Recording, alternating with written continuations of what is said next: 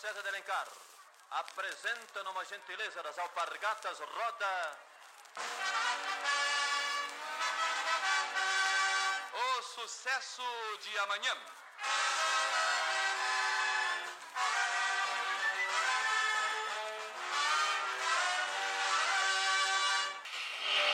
Quando Eurídice Guzmão se casou com Antenor Campelo, as saudades que sentia da irmã já tinham se dissipado. Ela já era capaz de manter o sorriso quando ouvia algo engraçado e podia ler duas páginas de um livro sem levantar a cabeça para pensar onde Guida estaria naquele momento. É verdade que continuava a busca, conferindo nas ruas os rostos femininos, e uma vez teve a certeza de ter visto Guida num bonde rumo à Vila Isabel. Depois, essa certeza passou, como todas as outras que teve até então. E assim começa A Vida Invisível de Eurídice Guzmão, de Marta Batalha. Eu sou Gabi Ideale. Eu sou Andréia de Oliveira. E este é o Livros em Cartaz.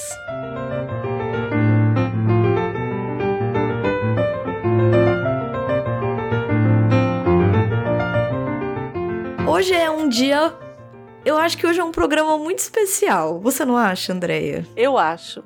Já adianto aqui que é uma obra que dialogou muito acho que tanto comigo quanto com você, uhum, né? Uhum. E que a gente gostou, gostou muito de ler. E eu acho que. Eu espero, na verdade, que tenham mais pessoas que gostem, assim como a gente. Quem é, ainda não leu, se anime de ler. E quem já leu, nos escreva. E vamos trocar impressões.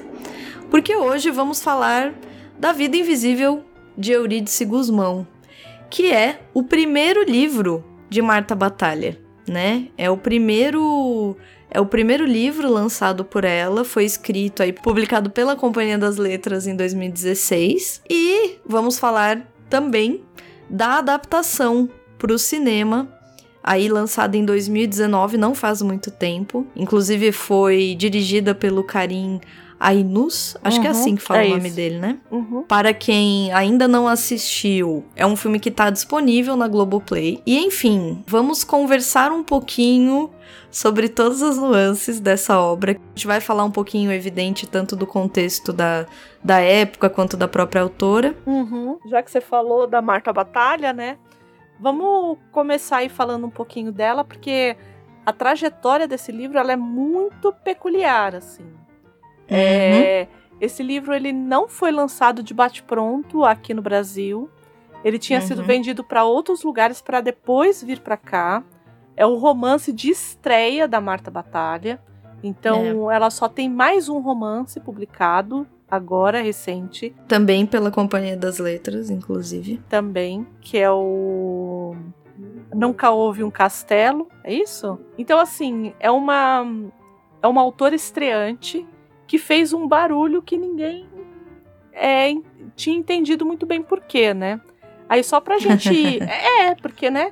Só pra gente entender de onde que vem a Marta Batalha, porque não era ninguém que tava assim no. no Não, não. Né, assim, no radar de ninguém, assim. Não que eu saiba, pelo É. menos, né? Eu, ela nasceu ali em 73, né? Então ela tá ali por volta dos 49 anos, cre- mas Uhum. cresceu no Rio de Janeiro. Então Isso. ela nasceu no Recife, mas cresceu ali no Rio. É, hoje ela mora em Santa Mônica, na Califórnia. Então, Ela já mora lá há mais de 10 anos. há eu, mais de 10 anos, é. é, eu tava vendo. Não sei se você também chegou a ver a entrevista que ela fez. Não foi uma entrevista, foi um, um papo que ela teve Uhum. com no YouTube com a Companhia das Letras. você Vi, chegou vi a ver? sim, vi sim. É, Vi sim. bom. Ela já tá lá há bastante tempo, né? Ela, ela se formou em jornalismo, né? E ela é mestre em produção editorial lá, em Nova York. Mas aqui ela também fez mestrado de literatura. Além do português, né? E como a gente disse, né? O A Vida Invisível de Eurídice Guzmão foi vendido para Uhum. mais de 10 países. E foi traduzido para alguns idiomas, né? Entre eles o inglês, o polonês, o turco, o catalão, o italiano, o francês, o holandês e o alemão. isso. Em muitas, muitos idiomas, né? Muitos idiomas, é. A gente, a gente não vê isso com tanta frequência, né? Ainda mais num romance de estreia. Isso, isso. Né? E como a gente disse, né, além do A Vida Invisível de Eurídice Guzmão, que foi ali em 2016, ela escreveu Nunca Houve um Castelo, que foi ali em 2018, agora, né? Super recente. Uhum. Ambos são muito recentes, né? E eu fiquei com vontade de ler esse livro, esse outro livro. Então, Você acredita? Eu tenho, eu tenho ele. Logo que eu terminei, eu li A Vida Invisível em 2000. Eu lembro quando você comentou comigo. Isso, então, faz muito tempo, né? Faz, é, faz, faz tempo. Eu li para uma exposição, para aquela exposição de bordados que eu fiz, uhum. e aí eu li por conta daquela exposição. Eu li o tá. A Vida Invisível, que foi, acho que foi 2017, 2018 por aí. Acho que foi 2018. Acho que sim. E aí eu acabei lendo. Um ano do, do filme. Não, um ano, um ano antes. Um né? ano antes Não. do filme. E aí eu, eu tinha lido, eu fiquei encantada com o livro. Ele me lembrou muito o tipo de prosa que a. Eu não vou lembrar o nome dela, que fez é, A Elegância do Ouriço. Ah, é a Muriel Barberry. Eu ia falar Burberry. a louca Muriel Barberry. Barberry. É, é, acho que é Barberry, que ela é francesa. É, porque se ela é, é francesa, né? É. Uhum. Então, assim, ela me, lembra, me lembrou muito a prosa dela. Eu já tinha lido a Elegância do Ouriço antes.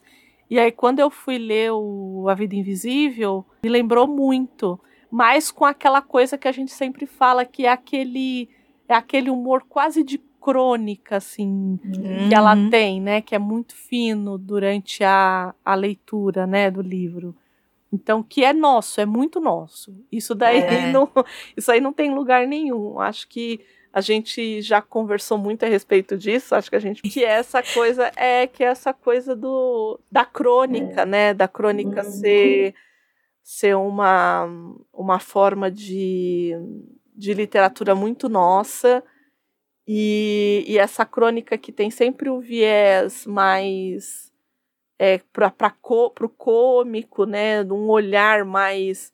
Não chega nem a ser cômico, mas mais irônico, né? Com um pouco mais de humor, eu acho que é muito nosso. E eu acho que ela traz isso um pouco para cá. Oh, acho bastante, é, né? então, eu acho que ela traz. É, é, é muito fácil de ler a, a Vida Invisível é um livro assim fácil no sentido de a prosa dela é muito fácil, é muito gostosa de ler. É. Mas o problema são as temáticas.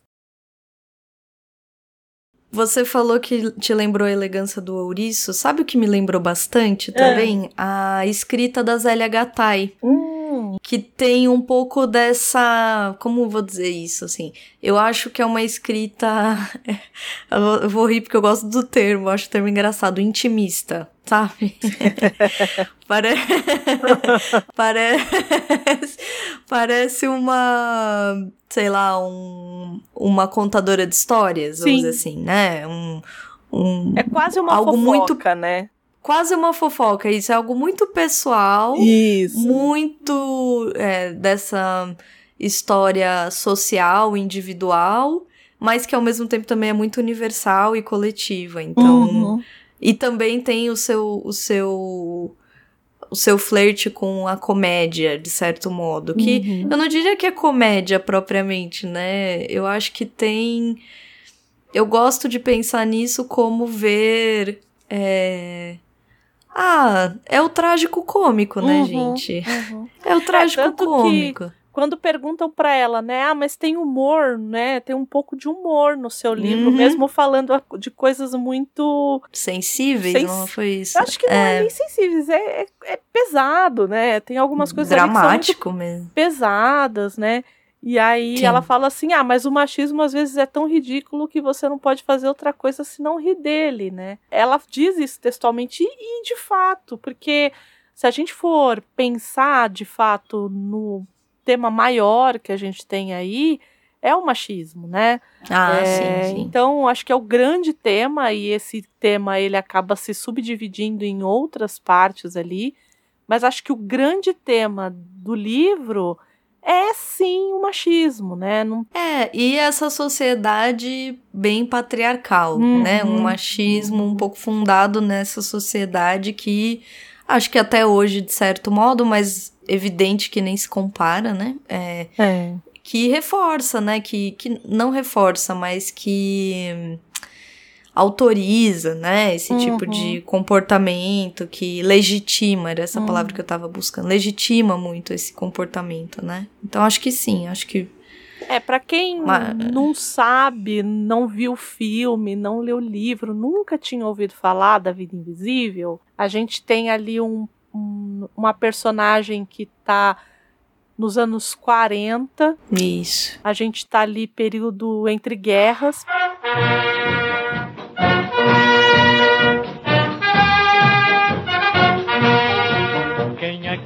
Usa cabelinho na testa e um bigodinho que parece mosca? Só cumprimenta levantando o braço. É. E no Brasil, anos 40, era Vargas, né, em pleno Estado Novo. Aliás, diga-se de passagem, o Estado Novo que acaba se estendendo aí de 37 a 45, termina bem no, ano, no ano do término da Segunda Guerra mesmo, né? Uhum coincidências ou não, aí fica aí para quem tá nos ouvindo pensar se é uma coincidência ou não. Ele foi instituído mediante um golpe, né? É, existiu aí uma conspiração entre os integralistas e o governo, governo de Getúlio. A trancos e barrancos, ele já estava meio um pouco a trancos e barrancos em 37. E eles espalham que existe um plano de ataque comunista, né? Isso. Ao Brasil. Isso. Esses e... comunistas que não deixam o Brasil, não é mesmo? Não deixam, gente. Olha, e também incompetentes esses comunistas. Não são. E eu acho que já dava ter... para ter feito alguma coisa, né? Esses comunistas que querem tanto, eu acho que deve ter uns quatro embaixo da minha cama, porque é Então, eu acho que devo ter. Algum na minha casa tem, gente. Deve se esconder bem, porque Né? Hum, e, e era, né, uma fake news. Era uma fake news, era o plano Cohen. Cohen. Isso, eu não Cohen. sei se é assim que fala, é, né? É. é. Era uma fake news, né? Não existia plano comunista nenhum. Por que será? Não existia. Não assim? existia. E aí ele, né, acabou instaurando ali, o Getúlio Vargas acabou instaurando isso, né? E aí, uhum. assim, ditadura, né, gente? Então, a gente tinha governo centralizador, né, autoritário, Sim. né? É, liberdade partidária acabou, né, naquele uhum. momento. É, teve fechamento do Congresso Nacional. que mais? É, tinha, um, uma, tinha uma expansão econômica muito ligada a terras indígenas, né? Uhum, de exploração mesmo, né? Isso.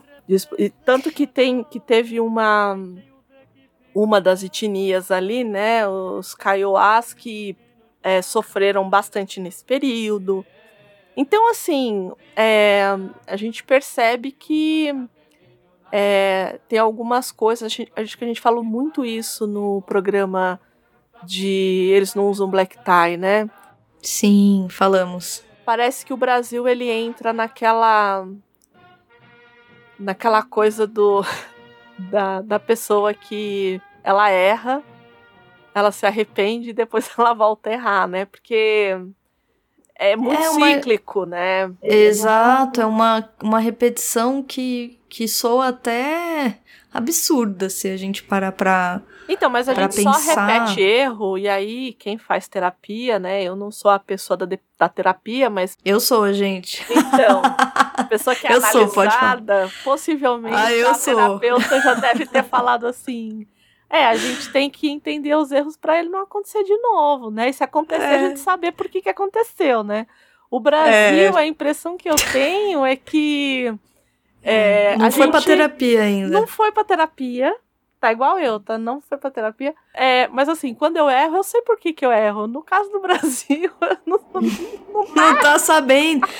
É, é, é, muito louco mesmo. E, o, e para variar, eu acho que tem esse aspecto mesmo da repetição e tem também uma espécie de paradoxo Uhum. muito doido que a gente vive. Porque, por exemplo, ao mesmo tempo que a gente vivia aí o Estado Novo, uma ditadura é, fundada num golpe, numa grandessíssima fake news e, e tudo, por outro lado, é, foram os anos de Carmen Miranda. O meu faz tica. Eu cantar o tica-tica-bum, tica. Uma canção do tica-tica-bum, tica. Meu coração faz tica-tica-bum, tica. E É, o próprio Getúlio foi o que consolidou as leis trabalhistas. Ele instituiu o voto feminino. Isso antes, né? Ah, o voto foi antes. É, muito estranho. É muito É. louco, né? A gente, a gente É é, meio, é meio esquizofrênico, assim, né? Tanto que teve. é, meio Esquizofrênico é a palavra, Não é a palavra? Eu acho que Porque é, desconecta muito, assim. Eu acho muito ambíguo. A gente, enfim, é, é- é muito curioso, assim. É, eu acho que é aquela coisa do vamos dar uma, uma migalha. Essa coisa da CLT, por exemplo. Quando ele faz, ele é chamado de pai dos pobres, né? E aí. Um é, demais, né? É uma loucura, assim. Eu tinha, eu tinha uma professora de geografia que ela falava assim: gente, o Getúlio fez isso, isso, isso, mas ele não era legal, tá? Ele não era legal. É, vamos lembrar que Getúlio era um ditador, que um dos ele era ele era muito próximo dos integra- integralistas, gente, do e Plínio o que Salgado. que era os integralistas, Gabi? Só pro Ah, é o pessoal nosso- assim. É o nosso é o nosso partido aí fascista, bras- partido assim, né? Eles, enfim, era uma, um movimento muito conservador, de extrema direita, que Uhum. também tinha figuras é, aí, vamos dizer, caricatas, Uhum. talvez de certo modo, né? Tinham os seus uniformes verdes, inclusive Uhum. tinham os seus símbolos é, e eram eram essa esse, é, eram, uma- eram inspirados no, no partido nazista alemão. Uhum. então não dá nem para dizer que assim ah não né você tá fazendo aí tá tá errado isso aí. Não tá, tá- é isso mesmo né? Eles eram o nosso partido nazista vamos dizer assim eram os integralistas e fizeram parte de uma série é, de, de momentos históricos, participaram e perseguiram e apoiaram Uhum. e incentivaram violências e, e, e tinham mesmo, acho que, uma característica um tanto bizarra, né? Uhum. Toda essa característica que hoje a gente vê, tá? É, então. É, são características que estão hoje. Então, são características fascistas mesmo, desses grupos é, políticos conservadores e excludentes. Sabe quando que a gente falou dos integralistas? Quando a gente falou do Graça Aranha, lembra? Ah, é verdade, sim! E Lá- do o Menotti Del Pique, Menotti Del Picchia. Isso. que também fez parte do inte- integralismo, até que ele foi excluído do, do próprio grupo ali, depois que ele começa a Isso. se associar aos integralistas. Isso. Que a gente É porque falou. tá tudo muito. Tá tudo muito. Como fala aqui, falando de Getúlio, tá tudo muito enrolado. Porque Isso. o, o Getúlio, na verdade, ele começa o seu governo em 30, também Uhum. com um golpe. Detalhe. é, também foi com um golpe, e o golpe de 30, ele foi um golpe baseado. A desculpa ali era de fraude das urnas. Eu não queria desesperar ninguém, gente, mas é isso mesmo, tá? Pode procurar aí. Eu não sou historiadora, tá bom? Mas, é, mas foi isso que aconteceu.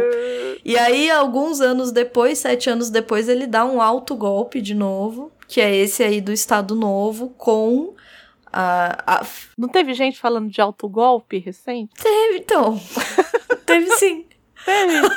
Um sujeito Teve chamado sim. Mourão, não foi? Teve, então. Teve sim. É. E você vê que não é novidade. É isso. Não, Mas é, então, né? mas é isso que a gente quer dizer aqui, porque o Brasil parece que a gente a gente viveu de golpes. É, é isso É. no final das contas. E aí, quando eu fico muito Estupefata talvez seja a palavra. Que é uma palavra muito bonita. Eu, Eu adoro a palavra estupefata. estupefata. Quando, É linda, né? Eu acho. Eu, eu acho. Porque ela, ela carrega tudo que ela quer dizer, né? eu É. acho. Exato. É.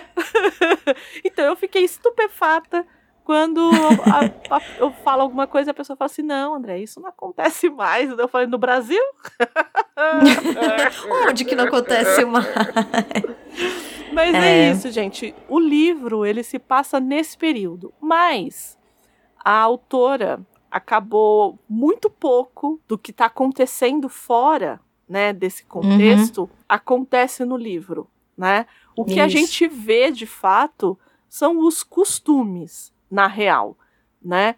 Então, assim, Ela, ela, a ela lente de aumento ali, né? isso, o que ela acaba, o recorte que ela acaba usando aqui não é um recorte histórico, de fato histórico no, no, no estrito senso da palavra, digamos assim, né? Não É. é, não é assim, ah, porque é, as pessoas falavam a respeito do golpe ou do Getúlio Vargas ou da, da CLT. Não, na verdade, o recorte que ela faz aqui é um recorte social, né? Como que essas pessoas que estão morando ali naquela, naquele microcosmos do Rio de Janeiro ali é, vivem. E uma dessas pessoas é a Eurídice Guzmão, né? E o que é muito Uhum. curioso é esse nome que ela dá ao livro, né? Ah, então, é isso eu quero muito conversar a sobre vida isso. invisível de Eurídice Guzmão. Antes da gente falar disso, lembra que eu falei que ele foi traduzido para muitos, Uhum, muitos uhum. idiomas? Então. E aí, por que, que eu, eu, eu quero trazer? Não vou, não vou falar, por exemplo, eu trouxe a forma como eles traduziram para o polonês, para o turco, para o inglês, para o francês, para o Qual o título, né, que eles deram? em polonês ficou vida invisível mesmo, né? Mas em Uhum. turco, por exemplo, eles colocaram assim a vida invisível de uma mulher. De uma mulher. Hum. No inglês ficou igual no, no português, a vida invisível de Eurídice Guzmão, no catalão também, no italiano também. No francês ficou os mil talentos de Eurídice Guzmão. Fica a dica. No holandês ficou a vida oculta de Eurídice Guzmão. Uhum. E no alemão ficou os muitos talentos das irmãs Guzmão. Guzmão. Incrível, né? Como, como, como é interessante pensar nessas traduções. Eu achei. Achei ótimo você trazer, porque é, resume, a gente vai conversar sobre bastante sobre, é, sobre o que é essa vida invisível de Eurídice Guzmão. E eu acho que, para quem tá ouvindo, acho que é um pouco o convite que fica para vocês pensarem qual é a vida invisível de Eurídice Guzmão. Do que, de que vida invisível a Marta Batalha tá falando pra gente. E essas traduções trazem à tona as interpretações, né? Uhum. É, das, da, da- do que se pensa, né? Ó, Os mil talentos de Eurídice Guzmão no francês, né? Isso. A vida oculta de Eurídice Guzmão. Que vida oculta, né? Que, que, que vida invisível é essa?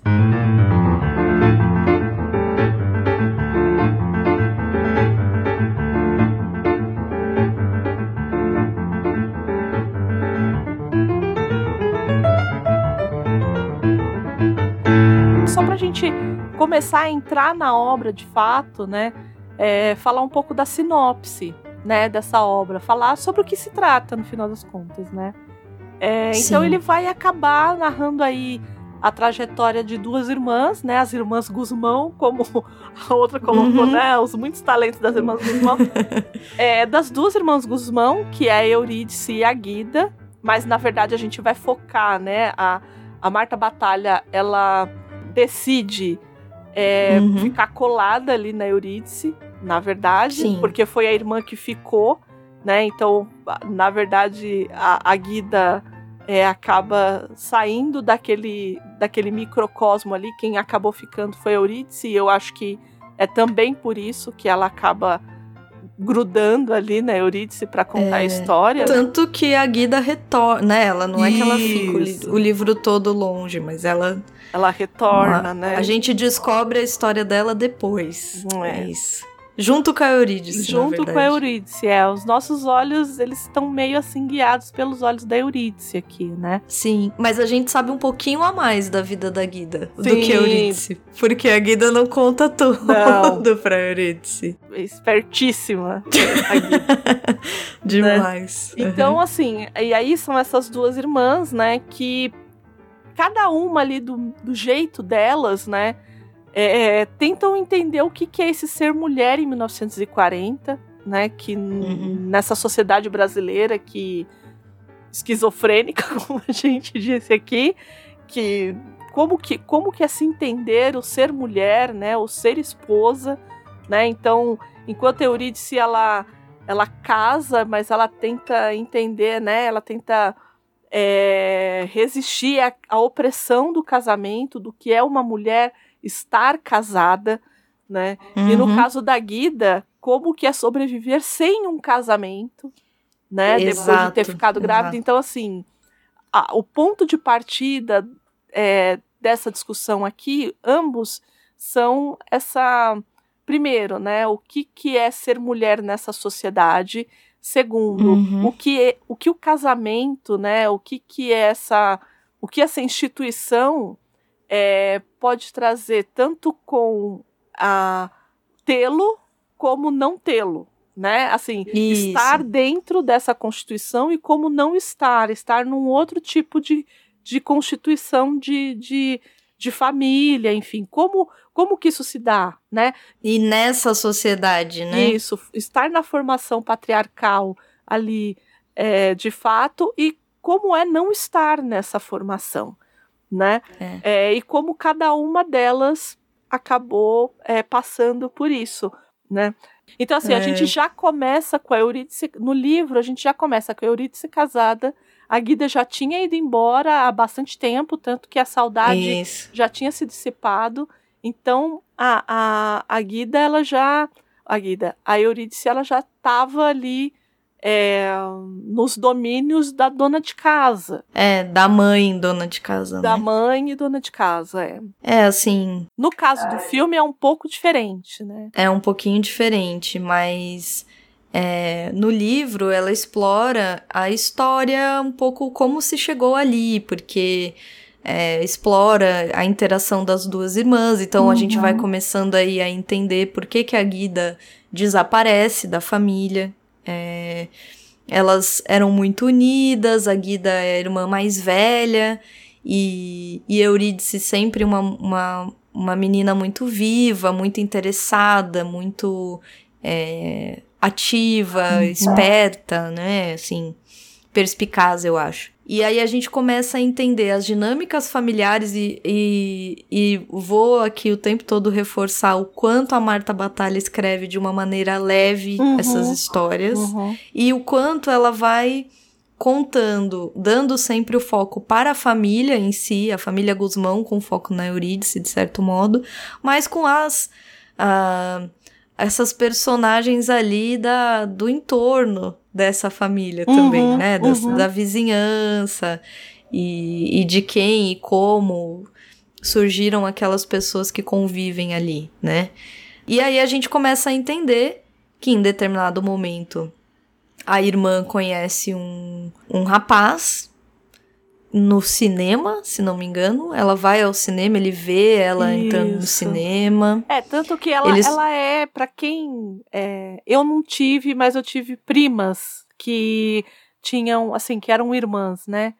E é um movimento muito comum, né? Do tipo. É, a, a, Eurídice tinha na Guida um, um espelho, né? Porque uhum. a Eurídice ela era muito estudiosa, era muito tinha um tino muito bom para para música. Enquanto a Guida, ela era mais bonita que a Eurídice, né? Ela era mais velha. Isso.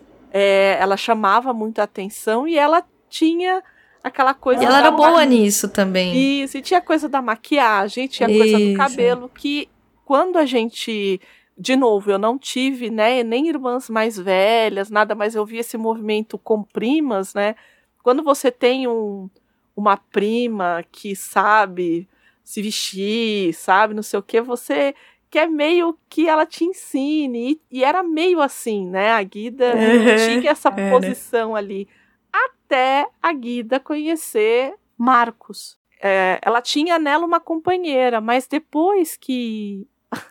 Depois que a Guida conhece o Marcos e começa a namorar com o Marcos, Ela ela muda. Muda. E os pais também, que são dois portugueses, eles têm uma, uma quitanda, eu acho, né? Uma, uma espécie de quitanda, né? Isso, eles têm uma quitanda, é. Tanto que elas falam que o pai deu para elas uma medalhinha de Nossa Senhora de Fátima, né? Que ambas Isso, usam, né? Que é a única, a única. É a única joia da família que elas têm. Alguma coisa assim. Isso. A família não tem muito dinheiro, mas ele fez questão de comprar uma medalhinha de ouro Para cada uma delas. pra cada uma, né? E aí ela conhece o Marcos e assim, começo eles ficam meio assim, né? Mas o Marcos ele tá estudando para ser médico, né? Então as coisas mudam, né? O rapaz está estudando para ser médico. Ele tem, ele é de uma família muito rica. Só que se isso é bem visto no, na casa da Eurídice, na casa dele não é nada bem visto, né? Porque Uhum. tanto que eles falam, né, que os primos casam com os primos, né? E é por isso que ele se interessou por Eurídice, porque, por, por, por Guida, porque Guida tinha outras feições de corpo que não retangulares. porque ele diz que todas as mulheres, ela fala que todas as mulheres da família tinham corpos muito parecidos, porque eram muito parecidas todas, né? É, Porque eles acabavam se casando entre si, ali entre os primos e tal.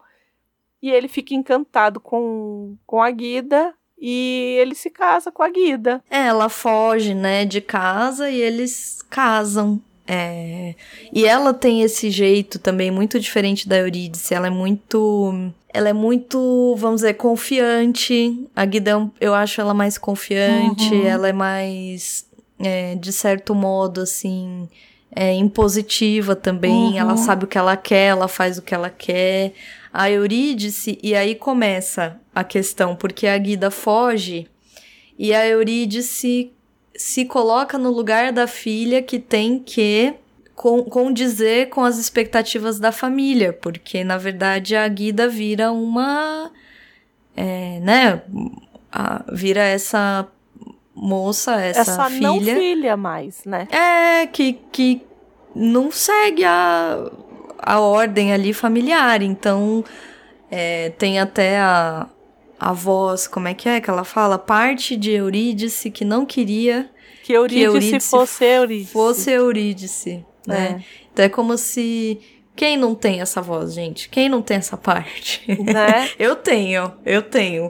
Tá aqui ainda. Acho que todo essa mundo minha parte. tem, né? É, No- e no caso da Guida, ela foge com, com o Marcos e eles acabam casando e tudo mais. A Guida fica grávida desse sujeito que ela tá achando que de fato vai ser médico. E ele se torna médico, mas ele é um médico medíocre. fubango. É, né, assim, ele é um médico que ele paga para as pessoas fazerem as provas dele e aí fica muito claro como que é ser elite, né, É. é, brasileira, porque ele fala assim, é, Marcos, né, ela até coloca em um determinado momento, Marcos achava que ele podia comprar tudo, inclusive, Uhum. e ele comprou de fato o diploma, mas ele não podia Uhum. comprar, comprar sabedoria, né, então... É porque é isso, ele não consegue, ele não consegue ter clientes, né? Não consegue ter pacientes, ele não Uhum. consegue ser bem minimamente bem sucedido, porque também não precisaria assim ser um grande médico, mas ele, não, Uhum. ele não tem conhecimento mesmo, ele não sabe aplicar e ele começa a perder dinheiro, assim, ele começa a não ter mesmo condições de sustentar a casa, de pagar as contas, de trazer comida, de E qualquer eu coisa. fiquei, eu, eu fiquei de cara, né? Porque colocou que a única coisa que ele sabia receitar era penicilina, né? Então. E eu falei, eu ia morrer. Começou aí a identificação da Andréa com o livro, gente. Se eu vou num médico desse, era morte na certa. Em 1940, É, era morte era mesmo. na certa, assim, certeira. Porque ele Pior, receitava pior. penici- penicilina para tudo. A pessoa tava com problema na, na perna de, de varize e ele receitava penicilina. Penicilina, era. Então, então, assim, era uma loucura, assim, né? Não, e, e assim, porque você vai lendo o livro, eu pelo menos estava nessas. Eu fui lendo e falei, ai, pronto, vai dar alguma. Esse cara não vai casar com ela. Aí casou. Aí deu certo. Eu falei, bom, tá. Onde que a coisa vai entornar? Porque a coisa vai, Va- né? É, a gente já vai a pessoa sentimento. vivida, exatamente, a pessoa que é vivida, ela fala, não, não, aqui vai dar alguma coisa errada. Eu acho, e aí É. eu acho curioso, aí a gente consegue, a gente já pode até começar a fazer um paralelo com o filme, porque no filme Ah, sim. me Uhum. parece que a Guida ela é muito, porque assim, por mais que ela seja uma moça é, espontânea, no mínimo espontânea no livro, Espontânea, sim. Uhum. é, que ela vai, ela foge porque ela ama aquele homem e mas ela casa com ele, é, Uhum. ele é médico, então assim tem algumas Tem uma. é, tem, tem uma sensação de É, não é que segurança elas- ali. Isso que eu ia falar, Ela não é, não é que ela se joga. jogou no nada. Isso, é. ela não se joga de forma é, completa e, e abstrata em algum lugar. No Sim, filme, sim. não é assim. No É, não, e no filme é nítido que é uma ilusão. Porque Uhum. no filme ela, ela se envolve com um marinheiro grego. Isso, isso. E ela foge com ele de fato pra Grécia. Só que, bom, ele é um marinheiro e assim, é o clássico, Né? clássico de muitos, fil muitos filmes, de muitas músicas, poemas e Uhum. qualquer coisa que a gente quiser pensar. Ah, se eu fosse marinheiro, era eu que tinha parte. Não é isso? Mas meu coração ligeiro não se teria partido. Ou se partisse, colava com cola de maresia. Eu amava e desamava, sabejo e com poesia. Ah, se eu fosse marinheiro. É, então, é isso, né? Quem nunca? Então, assim, é, é isso. Ela se entrega pra esse homem que nitidamente vai enganá-la, né?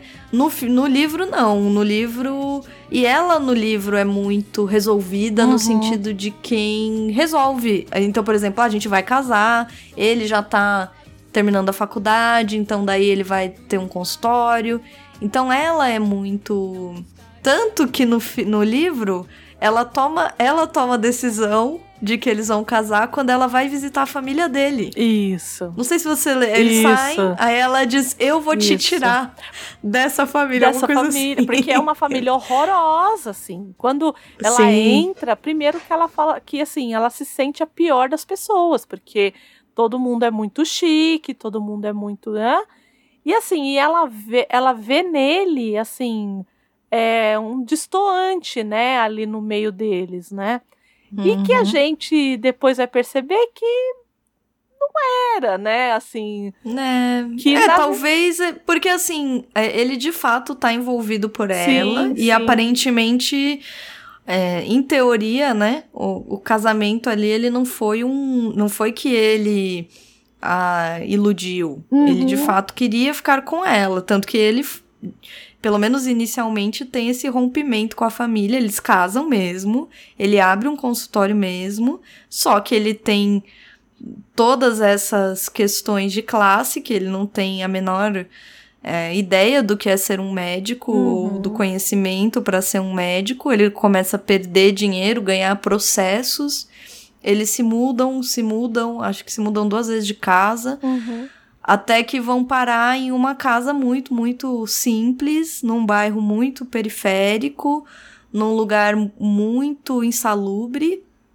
É, e aí eu- e ela descreve de uma forma muito muito boa, assim, Uhum. porque ela diz uma coisa assim, ah, daí eu, eu sei que tem uma hora que acho que chega o verão e aí começam os mosquitos, os Isso. pernilongos, e aí ela diz alguma coisa do tipo, bom, ali já não tinha mais nada que ele pudesse achar de atraente, porque é, a casa tinha toda essa insalubridade, né? Era no meio de um, um, uma, um pântano, sei lá, uma coisa assim, né? Ele no meio ah, do não, mato. Era, era, na, era perto da linha do trem, tanto que. Perto da o- linha do trem. É, tinha o isso. barulho do trem e tudo mais. Tinha o barulho do trem, era muito calor.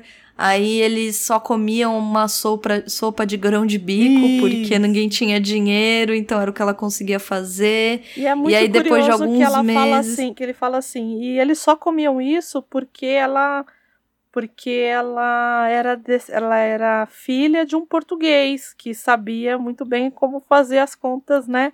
Então ainda tinha Isso. isso, né? Tipo, é, Ela ainda, ela, não é que ela tava, né, é, ela, de certo modo, fazia das tripas coração, é Uhum. basicamente isso, Uhum. né. Só que aí ela descreve isso, eu não lembro quais as palavras exatas, e ela diz, bom, aí já não tinha mais o que segurasse ele ali, porque ele era um homem, um, um rapazola, né, Uhum. criado numa família muito rica, em que ele nunca teve que fazer nada e que ele comia onde ele quisesse, e ele tinha as mulheres que ele quisesse e, e a família comprava tudo e ele tava cheio de processos e ele não tinha. E aí ele abandona a Guida, isso. E E, volta pra casa abandona. dele e ela volta pra casa dele e ela e descobre que está grávida. Isso. É isso, né? Ela descobre logo depois que ele vai embora, ela descobre que está grávida. E ela acha que ele vai voltar, porque ele tá muito apaixonado por ela. Ela fala assim: ele vai voltar, e ela espera três semanas. E ela não, Ele não volta. ele não né? volta. Ela tem algumas economias, porque, como ela disse, ela era filha de portugueses, então Uhum. ela sabia e tal, mas como o que, que ela ia fazer, né, a partir daí. Ela vai em busca dele, descobre que o consultório fechou e quando chega na casa dos pais, eh, contam lá uma mentira na- nada a ver pra ela, que eu não lembro nem qual é, Uhum. mas dão uma desculpa, um- jogam um papo nela, ela sabe que é mentira. E ela se vê grávida sozinha. E é, o que eu gosto muito da personagem da Guida é, é essa das duas, na verdade. Eu acho que as duas, a seu modo, tomam essa atitude que é uma atitude de se enfrentar a vida, Uhum, eu acho, uhum. sabe? Então, é, a Guida tem uma série de diálogos internos, né? De, ai meu Deus, eu vou, vou abandonar tudo, eu vou fazer isso, não, não vai dar certo, o que, que eu tô pensando, eu vou. Aí ela cogita uma série de catástrofes, até que acho que ela, né?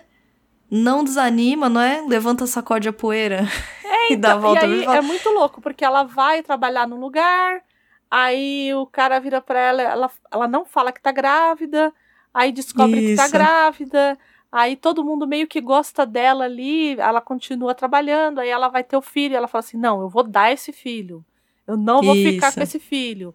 E aí o filho nasce e aí ela já não quer dar o filho porque é a única coisa que ela tem. Então, Muito bonitinho. é, é muito é muito curioso, né? Muito Como as lindo. coisas vão. E aí ela acaba. é, ela acaba se vendo numa situação que ela tem que voltar ao trabalho, mas como que ela vai voltar ao trabalho se ela tá. Se ela tá no puerpério ali, né? No, Isso. numa situação e com quem que ela vai deixar aquela criança, e aí descobre que tem uma, uma moça que cuida de crianças e que cuidaria dela e da criança, porque ela tá numa situação péssima. Muito debilitada, né? Isso. Muito. E aí E ela. ela conhece Filomena. Filomena. Isso. É. Que é assim. Uma ex-prostituta. É, que, e que é uma personagem assim. Nossa, que. É uma ex-prostituta. Ele até fala, né? Que deu o que podia por aquela, por aquela sociedade ali, e quando já não podia mais, porque o corpo já não condizia com. Começou a cuidar das crianças e todo mundo É. acabava deixando a criança Deixando. com ela e tal, né? E aí a Guida chega pra dar um rumo naquela bagunça lá.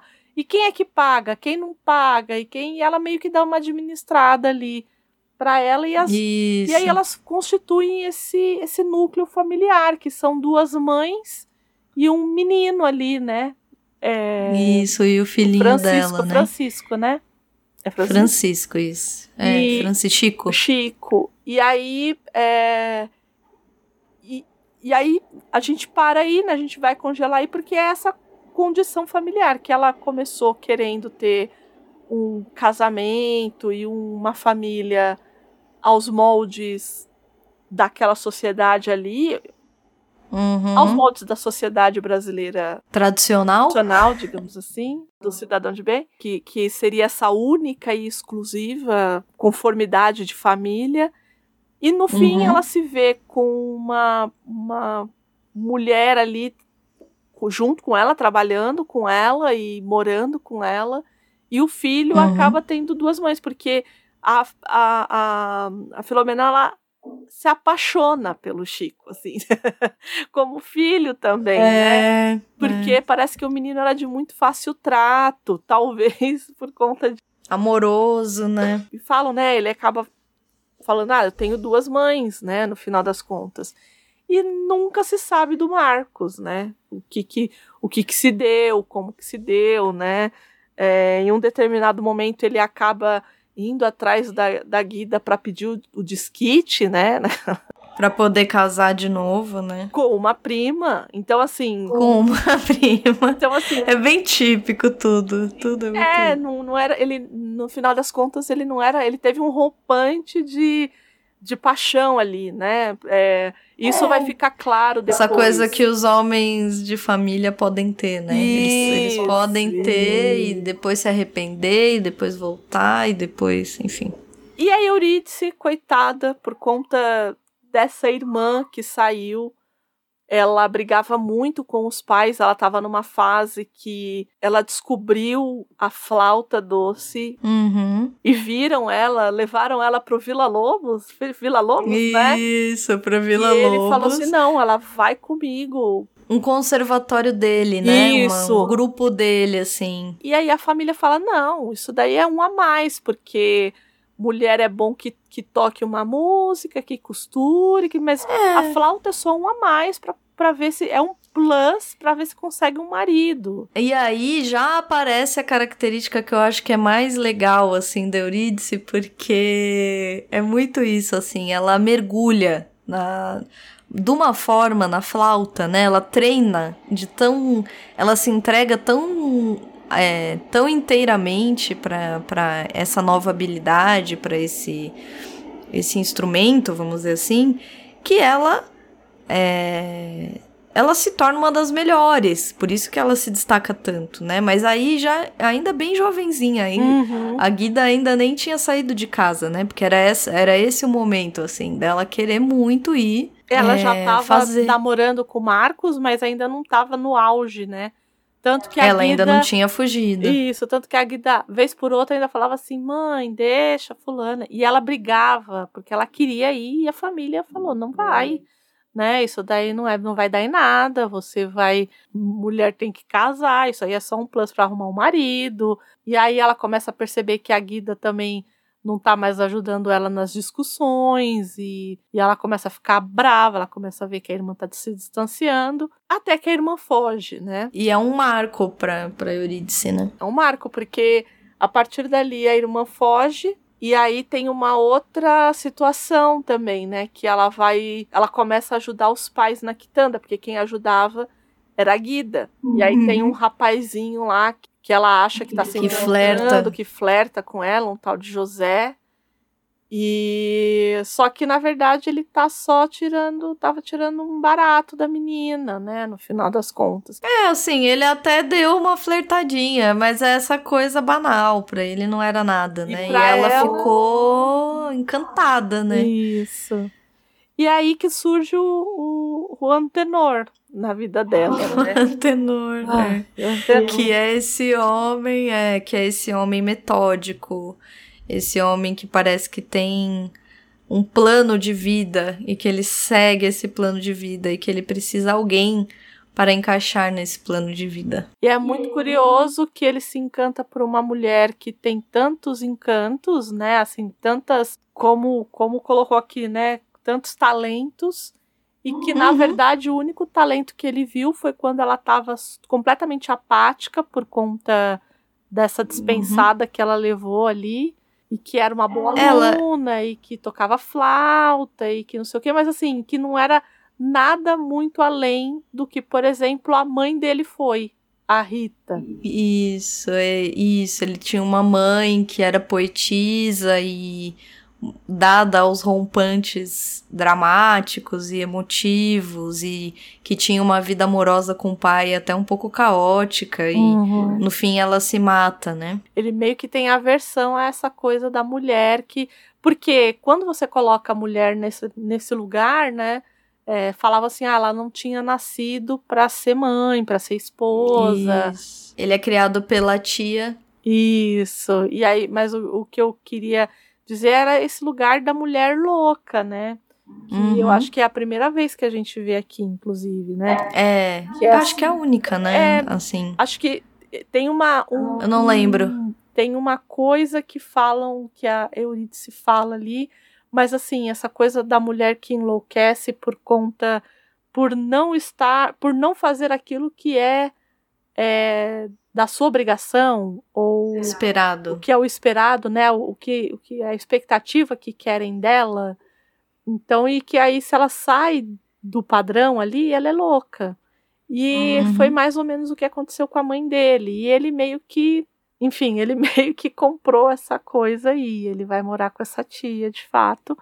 Mas ele se encanta por Eurídice e eles acabam casando, né? É muito curioso porque ele não vê Eurídice, né? Uhum. É isso que eu acho que você tá trazendo, assim, ele não vê Eurídice, porque tudo que ela não é, na verdade, é esse é, é essa apatia. Isso. Ali, é, ali ela tá num momento de muita desilusão, tanto com essa questão da juventude, dos meninos e tal, mas com a ideia de que a irmã foi embora e de que ela tem que seguir o que os pais querem, né? Ela, ela abdica dela mesma e diz: Bom, é isso, a vida é isso, eu vou ajudar aqui, porque meus pais já tiveram o suficiente desgosto com a minha irmã. Isso. Então, ele a encontra num momento muito particular da vida e ele acha que esse é o padrão dela.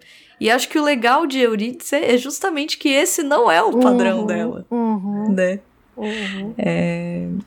E aí eles se casam, né? É, no filme é um pouco diferente, né? Essa coisa toda do antenor. Nossa, né? eu achei muito, muito. O próprio Antenor é muito diferente, assim. A, é, a relação dos dois é muito diferente, eu achei. Uhum. no filme e o casal em si é muito diferente, assim, Uhum. as personagens são muito diferentes. Acho que tanto Eurídice quanto Antenor, porque ali ele parece um canastrão, assim, não sei explicar.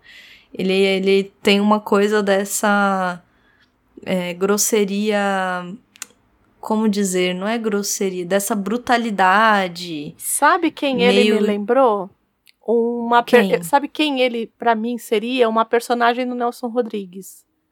Isso. ele é muito isso, rodriguiano, exato. não é? Assim, Isso, exatamente, Que é aquela exatamente. É- personagem é, tosca. Gru- é, Tosca, tosca, tosca é a palavra. É a palavra que eu tá meio bruta, meio tosca, meio é, meio atrapalhada também, e, e grosseirona, meio que é bruta, mas não por ser necessariamente violenta, mas por ser meio tosca Uhum, mesmo, assim, uhum. né?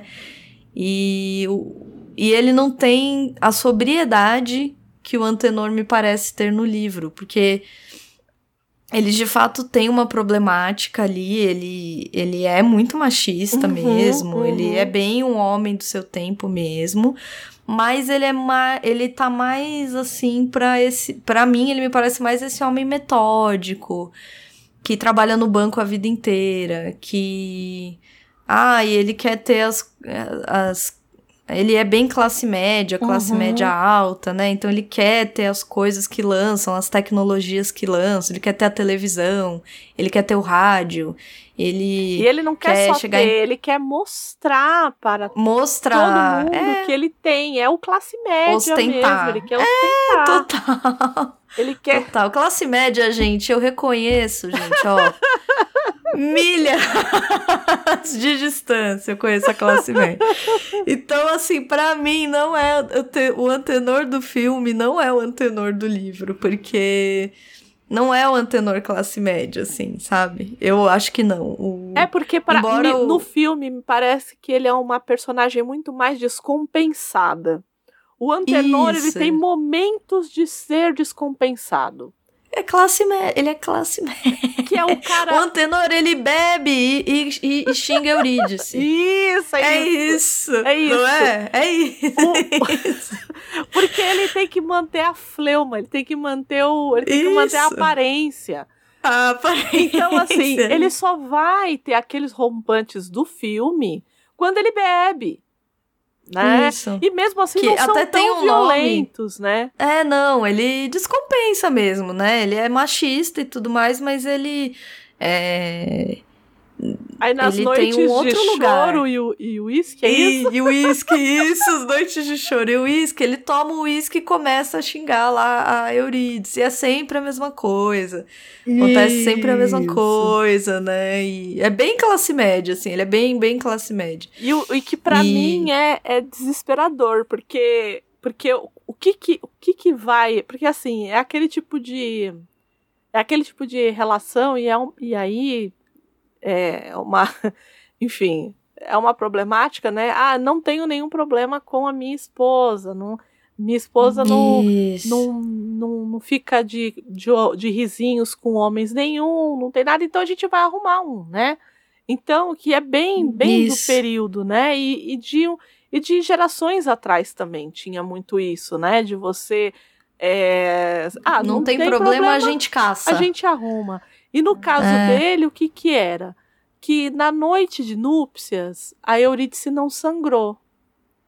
E Isso. por ela não ter sangrado, ele. é, tanto que eu até, até separei aqui o, o trechinho, né? Que ele coloca assim, Uhum. ó. O lençol de Eurídice não amanhece com a mancha de sangue após a noite de núpcias. E Antenor grita chamando de vagabunda, pensando inclusive em devolvê-la para a família de origem.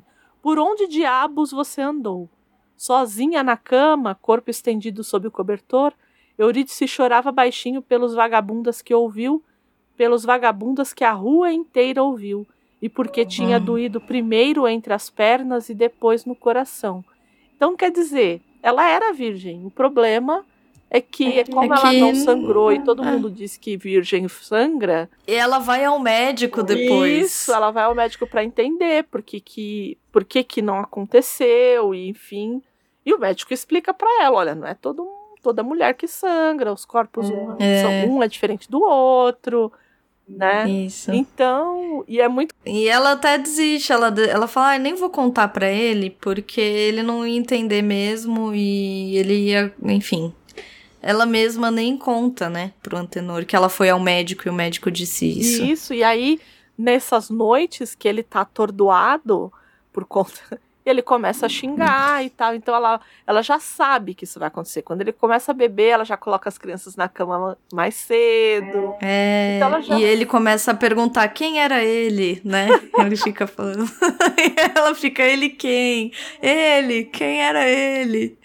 Oh, Deus amado, oh, coisa chata. É, uma, des- E- é um desespero, né? Assim, e é engraçado. é, eu acho que para as gerações é, mais novas, isso parece ser assim um, um horror. Uma coisa assim, ridícula. né? Uhum. Mas até a minha geração tinha um pouco disso, né? Acho que uma geração depois da minha que não tinha essa coisa do casar Essa coisa do virgem. sangrar. Não, do casar vir- virgem. Do casa, O Ah. casar virgem ainda era muito marcada na minha geração. Né? Né? Ainda, não, porque minha não. como já estava tava na transição, né? Então, Uhum. quem tinha pais que eram muito conservadores, ah, não, não sei como Com certeza ia ter isso, ia assim. ter isso, entendeu? Em famílias que os pais eram um pouco mais liberais, ok, mas na minha geração ainda tinha esse movimento. Na geração que, que superou a minha, vamos dizer assim, que né, Uhum. acabou vindo depois, aí já não, não tem mais mesmo. Mas uma geração. É, a minha não teve. É, então. Já não teve, né? Mas ainda tem, tinha muito essa coisa da, da virgindade, né? Tá, era- Era, uma exigência mesmo, né? E era uma exigência ética, uma, uma existência religiosa. É um controle do corpo, né? Eu acho que é tanto o controle do corpo quanto ali tem essa coisa da reprodução do papel. Porque é, conforme a, a história avança, a Eurídice começa é, a gente vai tratar desses temas, né? Mas existe entre ela e, e o Antenor uma relação de controle. Uhum. Então, é, ela teme o Antenor como ela temeria, sei lá, o pai que não permite que ela fique na rua depois das 10. Isso. Então, tudo que. As, é, quem dá a última palavra é ele. Que é essa relação de marido e mulher mesmo Uhum. Desse período, né? Não sei, assim, não, não duvido que isso ainda não exista, né? Mas ali era muito marcado, né? E, e- e se reproduz uma espécie de. É isso, de, é, é como se ele tivesse o poder que o pai dela tinha, né? Uhum. Então ela quer alguma coisa nova, ele diz não, é não e acabou, né? E tanto que ela tem medo, ela esconde coisa dele. Uhum. É, pois é. Que... Mas essa, essa questão da virgindade, eu acho que é muito controle do corpo, né? Do, do controlar tudo da vida da, da mulher, né? É, assim, a gente fala muito de sociedade grega e tudo mais, a gente fala muito dessa coisa do da mulher ser um, um patrimônio, né? Assim, de ser é um patrimônio do pai e depois passa a ser um patrimônio do marido. Então você tem uma É. mesa, você tem uma cadeira, você tem uma mulher. É o casamento, né? É o casamento, exato. Então, assim, é, é mais ou menos isso, assim, aqui também. Ainda é assim. Eu- Por que, que eu tô falando isso? Porque tem muito dessa, dessa noção dessa mulher que fica em casa e que, em tese, ela tá cuidando ali dos filhos, do marido e que. E que depois disso ela não, não tem mais nada, ela não é desafiada a nada. A vida dela fica monótona. E eu lá. acho que é aí que a gente entra com a história do nome do livro, da vida invisível, né? Porque pra gente, pra nós modernos e, e contemporâneos, é, e principalmente para nós mulheres que trabalhamos e que temos uma carreira, e, enfim, fica quando a gente lê isso e a gente começa começa a ler, a gente fala assim: "Ah, a vida invisível vai ser porque essa mulher foi invisibilizada Invisibilizada. por uhum. conta dela ser uma dona de casa e tudo mais. E na real não, porque essa é a vida que de fato é visível, Visível. Exato. né? A vida que não é a vida que, que ela gostaria que fosse visível, mas é a vida que a classe média, de alguma forma, por conta também muito da aparência, quer que seja Uhum. visível. Então, É. quando a gente fala da vida invisível da Eurídice, não, a gente não tá falando da, dessa vida dela, dona de casa, mãe, e que fica ouvindo esses impropérios desse marido medíocre dela. Muito, muito.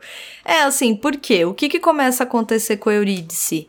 É, ela, por exemplo, logo que se casa, é, ela começa a ver receitas, não é? Ela vê, começa a ver. Eu acho que ela vê alguma receita na revista. Eu não lembro o que que acontece. Que ela começa a se enveredar aí pelos, pelo mundo da gastronomia mesmo. Ela começa a ver uma receita aqui, uma receita ali. Aí ela tem muito tempo, porque o que que eu gosto dessa personagem? Ela é muito viva. Ela é muito, muito viva. Então, o que que acontece? Ah, ela fica o dia inteiro, o marido fica o dia inteiro trabalhando, esse cara medíocre, Medíocre. que medíocre. ela é, que ela fica o dia inteiro em casa, sozinha. O que que ela vai fazer? Ela vai cozinhar. Então ela vai ter que fazer um jantar pra eles, ela pega, então ela vai, ela descobre a receita, ela vai até o mercado, ela compra o melhor o melhor frango, não sei das quantas. Aí ela vai e descobre como faz. Aí ela começa a aprimorar isso. Aí ela tenta uma vez, tenta duas, tenta cinco. Aí o filho gosta da- do doce não sei qual, ela começa a melhorar o doce. Enfim, Eurídice vira uma, uma chefe de cozinha. Basicamente isso, assim. Ela desenvolve o próprio livro de receitas. Ela aprimora as receitas. E aí, depois de ali um tempo que ela já tá muito boa, que ela vê que aquilo tem potencial, porque ela começa a descobrir que, que aquilo tem potencial, ela ela pensa, vou falar com meu marido, Uhum, né? Eu uhum. vou, vou, vou propor aí de eu lançar esse livro de receitas. Porque ela começa a ver que a coisa é boa, né? E aí ela faz o jantar que ele gosta, porque ele não presta. Tem isso também, né? Ninguém vê a vida visível. Isso. Quer dizer, ninguém vê a vida invisível, né? É. Então ele come as coisas, mas ele nem sabe o que ele tá comendo, entendeu? Ela faz ali o melhor prato. Imagina, ah, tanto gente. que ele fala assim, né? Ele fala assim: você nunca fez, você nunca mais fez aquele medalhão com aquela coisa marrom por cima. Com aquela coisa marrom. E ela cozinha muito bem, gente. Olha, ai, entendo Eurídice, gente. Complicado. Eu gosto, de, eu adoro cozinhar também. Então, ai, é muito porque dá trabalho, gente. enfim. E é gostoso, enfim. E ele não presta atenção. E aí um dia ela pega, faz o prato que ele gosta, faz a sobremesa que ele gosta. Nananã, ela faz põe um a... banquete, né? Pra ele, para é, crianças. É, um faz banquete. um banquete. põe luz de velas, põe tudo. É. E aí no fim ela coloca lá o, o caderno dela de receitas na mesa e mostra para ele diz, olha, então, tô pensando aí, né, na possibilidade do quê? De é, publicar. E ele, ah, folhei ali, tal, diz ali uma meia dúzia de coisas, diz, não, é melhor não, sei lá. Eu não lembro o que, que ele, fala, mas ele dá uma desencorajada. Ele dá uma gargalhada e eu acho que, tanto que ela fala que foi ah, isso é tão mais, ofensivo, Ele né? dá uma gargalhada é. e fala assim, deixa de besteiras, mulher. Quem compraria um livro feito por uma dona de casa?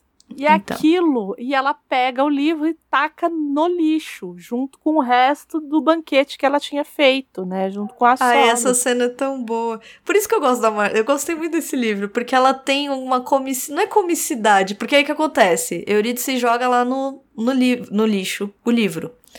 Brava, triste, né? Com razão. Eles deitam, vão dormir, ela leva um tremendo banho de água fria, né? Vai deitar, não consegue dormir, não consegue dormir, vira para um lado, vira para o outro, não consegue dormir, não consegue dormir. E aí, de repente, ela pensa, gente, por que, que eu joguei o livro no lixo, né? aí ela levanta e vai buscar. Sou eu, gente, resolvendo os problemas da minha vida. é basicamente, você tem que ir lá buscar, né? Porque você fala, gente, por que, que eu joguei no lixo? Aí ela pega, dá uma limpadinha, já tem algumas coisas manchadas e tudo mais. E ela esconde, né, na, na, na, estante. Ela nunca mais volta uhum. para esse projeto aí. Mas ela. Mas ela não joga. De fato, ela não joga fora, né? Então, assim, eu gosto muito é, tanto desse esse humor, essa espécie de humor, vamos dizer assim, né?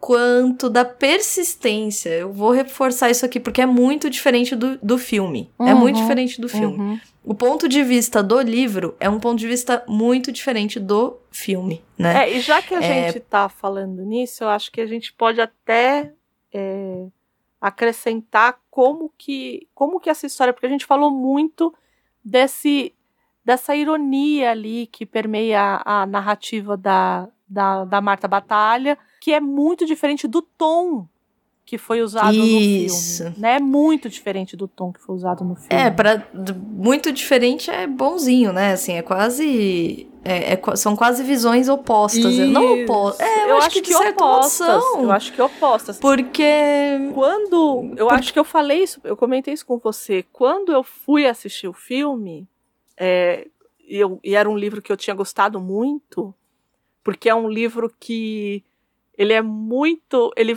ele encaixa muito no tipo de leitura que eu gosto de fazer. Eu, eu acho que. Uhum. Eu acho que é por isso que eu gostei tanto do livro, porque é, eu me identifico muito com o tipo de narrativa da Marta Batalha. Eu levei um banho. De, eu tô igual a Eurídice lá com a gargalhada do Antenor, entendeu? Eu levei um uhum. banho de água fria quando eu fui assistir ao filme.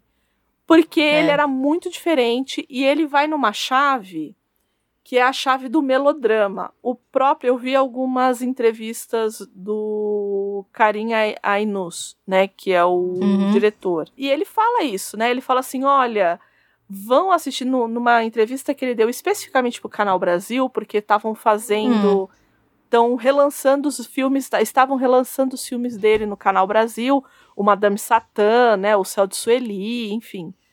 E aí iam tá. passar também a Vida Invisível. E aí ele falou assim: olha, assistam o, o Vida Invisível, que é um folhetim de rasgar coração. Hum, ele falou ele isso. Ele falou isso. E aí eu falei assim: tá. Ai. Então eu entendi. é. Então eu entendi onde que ele quis. Ele quis ir no folhetim de fato, né? E quando a gente Uhum. fala em folhetim, eu não sei se todo mundo tem a noção do que é o folhetim, que é essa história seriada que ia no que ia nos jornais e tudo mais, que é o, o pai direto da novela, né? A gente entra Sim. na coisa do melodrama, né? Que o, o termo melodrama ele é usado para muitas coisas e ele é traduzido como o termo novela, o termo romance. É, tem muitas dificuldades de tradução. Ó, vou falar como leiga. Pra mim, o melodrama é a coisa do do dramalhão. Uhum. É isso? Então, é. É isso. no Eu não falei, né? Tô falando como, É isso. como alguém que não é aí da, da letra, entendeu? Enfim, né? Não... todo filme ou toda série, ela vai ter um pouco de melodrama. E eu vou explicar por quê.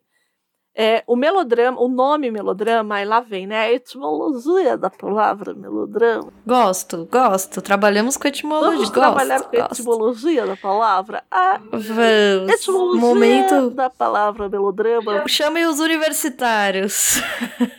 vem do grego drama, né, que é cena, e vem do melo, que é também é, dança, né? Então o melodrama é uma um drama dançante. Adoro, gente. Ah, eu gosto, gosto. Gostamos, Ai, é pedante, é, gostamos. gosto, é, exato. É pedante, é, gostamos, gostamos mesmo assim. Mas é isso, né? Você tem uma ação cantada, né? A origem de fato do melodrama, Hum, ela vai se dar ali na França. E aí eu vou usar um termo do David Tomborn, que é o cara que escreveu o melodrama da televisão, que ele Uhum. definiu o melodrama, esse melodrama que a gente está falando, né? O melodrama é um drama sentimental estruturado artificialmente que sacrifica caracterização em prol de incidentes extravagantes, faz apelos sensacionalistas às emoções da audiência e tem um final feliz ou pelo menos moralizante. No caso da França, no século XVIII, como é que ele começa o melodrama? Ele normalmente é montado num palco ali numa praça pública, então assim, não é num tablado, é num, num palquinho assim, numa praça, e que era exibido para muita, muita gente, e essas pessoas ficavam em volta assistindo, né? E eram, como era muita gente, tinha gente que ficava lá atrás e tinha gente que ficava mais na frente. Então os atores, eles tinham que exagerar tudo. Então, primeiro que você estava fazendo aquilo ali para pessoas que tinham pouca instrução. Então, normalmente eram analfabetos, era os trabalhadores Uhum. que estavam ali. tipo o que a gente falou no programa de Shakespeare. E é exatamente isso. E eles tinham que fazer gestos muito exagerados para que as pessoas tivessem clareza do que elas estavam vendo, não só do que elas estavam vendo, mas do contexto inteiro, para que elas entendessem a história. Então a gente, tinha que, a gente tem que lembrar que, querendo ou não, quando a gente faz uma coisa para TV, ou como a gente faz uma coisa para o cinema, que a gente vai pensar que tem uma plateia muito, muito distinta e heterogênea. Hoje em dia, isso já não acontece mais porque tudo é muito nichado, né? Mas aconteceu Uhum. durante muitos anos com a novela. A novela você tinha o núcleo pobre, o núcleo rico, o núcleo infantil, o núcleo. Porque você tinha que abarcar um número muito grande de, é, de público-alvo. Né? Era para toda a família, de fato. Né? Então, e além Uhum. disso, você também tinha que considerar a linguagem que você ia usar. Então, é que é exatamente aqui. Você tem que exagerar. E vem, e aí o melodrama depois ele passou a ser usado como o gênero do exagero. Então ele vai colocar uma lente de aumento em tudo, tanto para deixar a coisa mais mais clara de fato.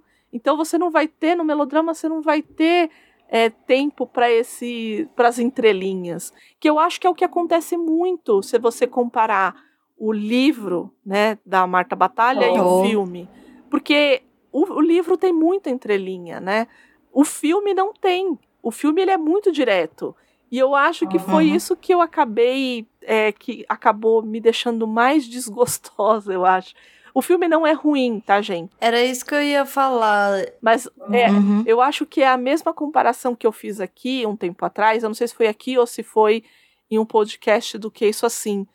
Que foi com o filme do Keanu Reeves, o Constantine. É a mesma coisa. Como filme, ele é, ele é bom, ele é um bom filme. É a mesma coisa que ele é um bom filme. Mas como Sim. história e como é, e como nuance de história e como tom é, é muito diferente, assim. Assim, eu achei um filme muito masculino, eu te falei isso, né? Eu achei um filme muito masculino por alguns aspectos, assim. Achei ele muito sexual, que é uma coisa que o filme, o livro não tem, apesar de sim haver toda a questão dos abusos que sempre acontecem, mas assim, tem muito o contexto sexual é muito explorado no filme mesmo, e de um jeito bruto, que eu acho que o livro não traz. E aí é que eu acho que entra, por, acho que é por isso que eu lembrei tanto do, do Nelson Rodrigues. Porque ele é um jeito É. rodriguiano de mostrar o sexo. Isso, isso. Que é uma coisa carnal, meio É animal. animal. Isso, animal é a palavra. Sabe, meio animal.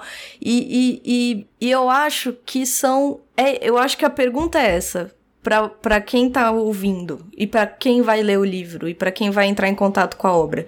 Que, que vida invisível. Qual é a vida invisível de Eurídice Guzmão? É, no livro, o que que acontece? Qual que é. Por que, que eu gosto tanto da personagem de Eurídice?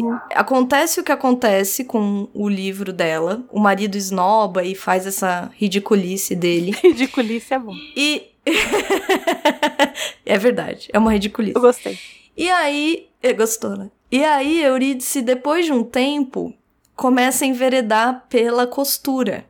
Ela descobre ali que ela pode comprar uma máquina de- costura, ela compra uma Singer, inclusive. Uhum. E ela começa a fazer pequenos reparos em casa. E depois que ela vê que ela faz bem esses reparos em casa, ela começa a fazer vestidos. Aí ela começa a ver que ela sabe fazer bem. E aí ela começa a fazer mais vestidos. Aí depois que ela fez vários vestidos incríveis, um dia ela decide fazer pra fora. E ela vira uma mega de uma costureira. E consegue contratar uma mulher pra trabalhar com ela, uma ajudante pra fazer não sei o quê.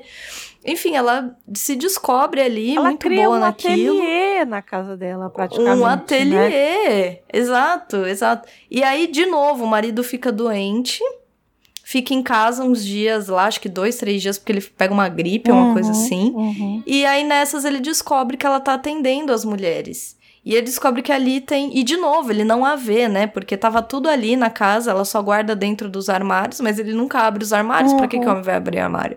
Então tava tudo ali, mas ele não via, né? E ele de novo corta tudo. E aí você fala: pronto, agora a vida acabou, né? Porque ela já queria cozinhar, fazer tudo que ela fez e o cara cortou. Ela descobre a costura, que inclusive são todas coisas vistas como do universo feminino, sim, né? sim. É, Mas, essa mas tem E- essa coisa do. É, e aí, eu acho que a gente não falou de uma personagem vizinha, né? que ela. que é uma. que é uma fofoqueira, assim. Ela. Quan- a primeira vez, quando a, a Eurídice. A Eurídice vai comprar o caderno, né? Pra, pra fazer o, o livro dela de receitas. De receita. E aí per- pergunta, né, o bloco de notas lá. E primeiro que ela vai numa, numa papelaria que o, o dono da papelaria é completamente apaixonado pela Eurídice, né? E a gente Isso, tem que ele é todo fazer, encantado, assim. a gente tem que fazer um parênteses aqui, porque a Eurídice, depois que ela tem os dois filhos, ela engorda. Ela, ela, ela fala assim: Eu Isso. não quero mais ter filhos e eu acho que daqui já deu. E aí ela engorda para que o Isso, marido não tenha mais essa vontade. Interesse sexual por ela. Isso. Uhum. E aí, quando ela vê que ela engordou, que ela chegou naquele, naquele patamar que o marido não quer mais e tal, aí ela, ela mesmo para. Ela emagrece um pouquinho, né? Isso, ela emagrece um pouquinho, ela ela começa a fazer as coisas, então ela sabe assim, olha, isso aqui não é bom para minha saúde, eu vou voltar, mas eu vou estacionar aqui. Uhum. Mas esse sujeito que, que, que é o dono da papelaria e tudo mais, ele é todo encantado com ela, né? Ele é super bonzinho, inclusive, ele né? é muito, ele é ele é muito. super en- encantadorzinho, assim. Ele é muito assim, ele só tem uma mãe que é um demônio, mas fora isso, É... a gente vai descobrir depois. É, é muito bom também a história da mãe dele, gente. Sensacional. Gente, esse livro é muito bom. Eu achei, adorei esse livro. E aí ela. Mas falei e, aí. Então, e aí ela vai lá e, a- e tá esse demônio dessa mulher lá, né? E aí ela vira e fala assim: Ué, mas você tá. é, por que, que você tá comprando o livro? Porque a mulher, tudo a mulher quer saber, assim, tipo, o, por que que você tá... É fofoqueira, é, é, é fofoqueira. É, a mulher é um inferno. E aí a Zélia, ela, ela, ela, enfim, tanto que a descrição dela é ótima, assim, do pai, ela herdou o gosto pela notícia. Da mãe, a vida restrita do lar. No mundo, ganhou desgostos. Do destino, a falta de escolhas. Formou-se assim a essência da fofoqueira. E é, né? E é, é. É muito interessante, porque são esses tipos sociais que a gente encontra, né? Que estão aí, que estão, enfim. Quem que nunca conheceu uma Zélia, gente? E assim, e ela quer sempre que as pessoas estejam muito mal. Essa mulher, essa mulher é uma pessoa Isso. muito ruim. Muito ruim no sentido de é uma pessoa amarga, amarga. A vida dela foi muito amarga e ela é muito amarga. E aí ela pega e quando ela vê que a, a Eurídice tá comprando o caderno, ela pega e fala assim, mas pra que que você tá comprando esse caderno e tal, não sei o que. Ela, ah, é porque eu tô fazendo as contas. Ela fala que é alguma coisa sobre é, administração da casa e não sei o que. E ela, nossa, eu não sabia que os Guzmão estavam com então. Com tantos problemas tantos problemas financeiros. financeiros e tal. E aí, quando ela começa, quando a Eurídice começa a costurar para fora, aí ela começa, ela fala assim, ah, é a primeira. E assim, e é a fofoqueira mesmo, porque ela fala assim que porque ela, ela colocava o ouvido para ouvir as coisas, né? Literalmente a fofoqueira, né? E aí, assim, É a fofoqueira raiz essa, né, a, gente? a, a, o desejo da vida dela era ver como é que era a casa da Eurídice por dentro, e ela teve a oportunidade porque ela foi fazer um vestido com a Eurídice. E aí ela falava assim: nossa, mas devem estar muito em condição muito ruim. Então tudo é sempre assim: a mulher ela só vai trabalhar ou ela só vai se, pro, se pôr nesse papel quando É. a, assim, a, a vida familiar tá muito ruim e que, a, e que o homem não segura esse rojão. Não é homem suficiente, né? Isso, isso. E é muito curioso, porque ela, ao mesmo tempo que ela quer ali, né, é, é trabalhar e tudo mais, e fazer as coisas dela, enfim, é claro que aqui, gente, é um recorte muito enviesado de uma mulher branca. É, enfim, a gente, a gente tá falando, Claro. né, assim, é um, Claro. é um recorte muito específico, né? Quando a gente fala principalmente da coisa do trabalho. E classe média também, Isso, né? isso. Então é um recorte muito, muito é, preciso aqui. A gente não tá falando das outras mulheres ou que é, tinham classe muito mais, como a gente viu lá no Eles Não Usam Black Tie, por exemplo, né? É um tipo de recorte muito diferente, né? E aí ela e a Zélia fica toda empolgada que ela vai conseguir ir na casa da Eurídice para ver como é que é a casa dela por dentro, que ela só conhece E ela de fato vai, mas é inclusive é aí que o Antenor descobre, né? Ela tá lá dentro, não tá? Tudo acontece. E assim, é... E é muito curioso que ela fala assim: não, então tinha uma pessoa que tava com a parte de cima sem roupa, a outra tava com a parte de baixo sem roupa. Aí o antenor abre a porta. isso é. Assim, assim, ela vai montando a cena e é hilário se não fosse trágico, porque a gente sabe o que, que vai acontecer depois. É o trágico cômico, gente. É o tempo todo trágico cômico. Porque é isso, né? É trágico, é muito trágico, mas é cômico também, porque eu acho que cada uma, cada uma de nós se identifica de algum modo com a Eurídice, né?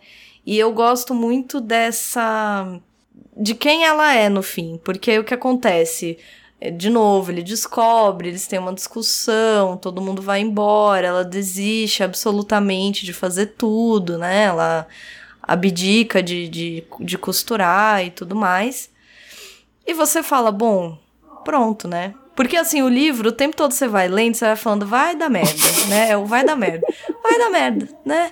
Estamos só esperando, porque tem alguma coisa aqui que não vai dar certo, né? é. Algo de errado não está certo. Isso, isso. Sempre assim. E aí, não é? Aí você fala, vai acontecer. E aí ali você fala, ixi, né?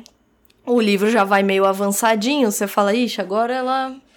É isso, né? Eurídice parou. E aí, de fato, ela entra numa. numa num estado muito letárgico, ela fica meio deprimida, ela fica muito, muito desiludida, né, gente? Também não é pra menos, né? E, e pensa, bom, já, né, já deu. Aí ela para de reclamar, né? Tem isso, ela para de reclamar. Ela volta a fazer a comida que todo mundo gosta lá de comer, tá tudo certo. É. O marido Até e o que- marido começa a perceber. Ele começa a perceber É. que ela não é mais ela. E aquilo é, Que ela não é mais ela. e aquilo incomoda. Assim, é, é de certa Óbvio, né? forma aquilo incomoda, porque ela tá fazendo exatamente aquilo que ela que ele que ele queria, queria, vamos dizer assim. aham. porque chega uma hora que quando ele descobre, né, que ela tá é, que ela tá fazendo e, a- e aí ela, ela fala pra ele, né? Ela fala assim, é, mas Antenor, eu também gosto de trabalhar. E aí ele fala, o seu trabalho é cuidar da casa e das crianças. E eu preciso de uma mulher dedicada ao lar. É sua responsabilidade me dar paz de espírito para eu sair e trazer o salário para casa. Então, é muito marcado isso, né? E, e, e no texto, ele começa a repetir isso o tempo inteiro. E é aí que a gente descobre a história dele com a mãe, né? Então, assim... Isso, aí que ela faz esse, retorno link, aí, né? Isso, ela faz esse link do tipo, eu não quero ter, eu não quero que os meus filhos ou que eu volte a ter a mesma condição que eu tive quando eu tinha com a- minha mãe, que era poeta, mas que era maluca, né? Uhum, É, uhum, que, uhum. assim, pra, pra sociedade era maluca, né? E ela entra num, num, como a Gabi falou, num estado de letargia, assim. Ela não. É, ela, ela abdica mesmo, ela abre mão, senta e vê a banda passar, sabe? Essa coisa meio. Ah, é isso, então tá, você quer isso? Você não quer que eu seja nada? Então tá bom, eu não vou ser nada, né? Eu vou ficar aqui, só existindo, né? Só que Eurídice tem essa, essa disposição, eu acho que é uma disposição à vida, né? Uhum. Porque ela senta e aí, e aí o livro vai prosseguindo assim, até que eles têm uma estante, porque o Antenor tem uma coisa de comprar livros clássicos, Uhum. que é que também é uma coisa que, que eu tenho, inclusive, que ele fala, ah, é, que- eu gostei muito do trecho do livro, fala uma coisa assim, ah, é como se fosse uma, não é isso que ele usa, mas é como se assim, como se fosse uma lanterna, se um dia acabar a luz, vai que você precisa, sabe? Então ele compra os livros clássicos, que é aquela coisa assim, ah, vai que um dia, né, a gente precisa ler isso aqui, isso aqui é importante, deixa aí. Então ele tinha uma estante de livros, que Eurídice por, por ter esse estado aí de letargia, ela só sentava assim no sofá e ficava olhando pro nada, que seria pra estante, né? Uhum. Até que chega um momento que ela vê a estante, né? Que ela vê os livros. E ela começa a ler. E ela vai pegando um por um e vai lendo. E aí Eurídice é, começa, decide, na verdade, comprar uma máquina de escrever Uhum. né? E aí fica aquela coisa assim de que ela tá escrevendo algo, né? Você descobre ali que ela entra no quarto, que ela começa a fumar, tem isso, né? Ela vai adquirindo, ela vai adquirindo todas as características dessas pessoas assim que que, que, que leem, né? Esse estereótipo, Uhum, assim, né? Da uhum. pessoa que lê muito, que é meio é, estudiosa, Uhum. né? Tem essa coisa literata, literata, de escrita, de, de leitura e tudo mais. Então ela Letrada, né? começa. É, po- é o povo letrado, né? Como dizem. É o povo letrado, exatamente, é o povo letrado. Ela, ela começa a, a fumar, ela. é muito legal, né? Não, o melhor é Ela a começa a empregada. escrever. Porque a empregada, É. no primeiro momento, ela fica preocupada com a dona Eurídice, né? Porque, a, a- porque assim, é. eles, o, a trajetória do Antenor no Banco do Brasil, que ele trabalha no Banco do Brasil, ele é concursado no Banco do Brasil, ela é Isso. ascendente, né? Então, Isso, aí ele vai melhorando. ele vai melhorando e tal. E aí eles acabam A contratando. casa também, né? Isso, a casa, as coisas. Então, a gente vê passado é, do rádio para televisão, da televisão para TV a cores, né? Ou em cores, enfim. Isso. É, então, assim, a gente começa a perceber que ele tem uma ascensão. E uma das coisas, quando você tem uma ascensão social, é você colocar uma empregada na sua casa, né?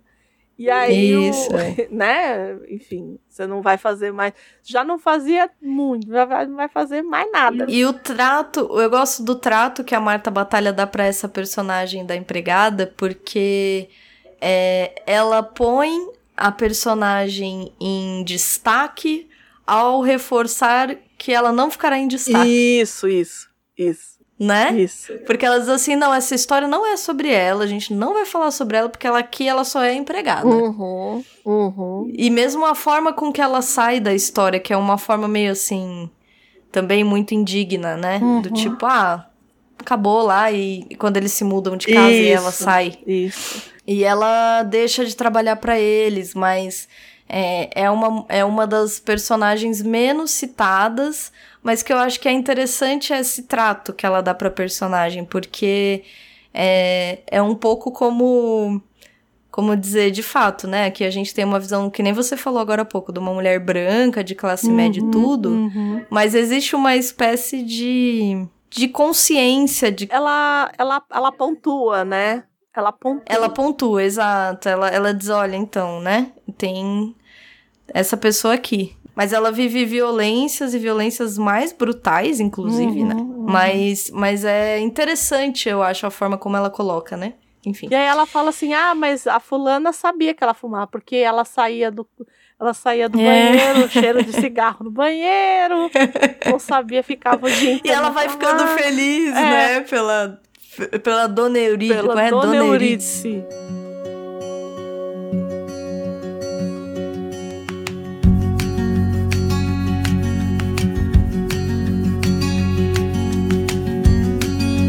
A Eurídice, no livro, ela é construída como essa personagem é, que, apesar de todas essas nuances sociais e dos papéis que querem que ela faça, ela é uma mulher que o tempo todo é, trapaceia essa vida. É. Ela tá o tempo todo criando uma vida em paralelo.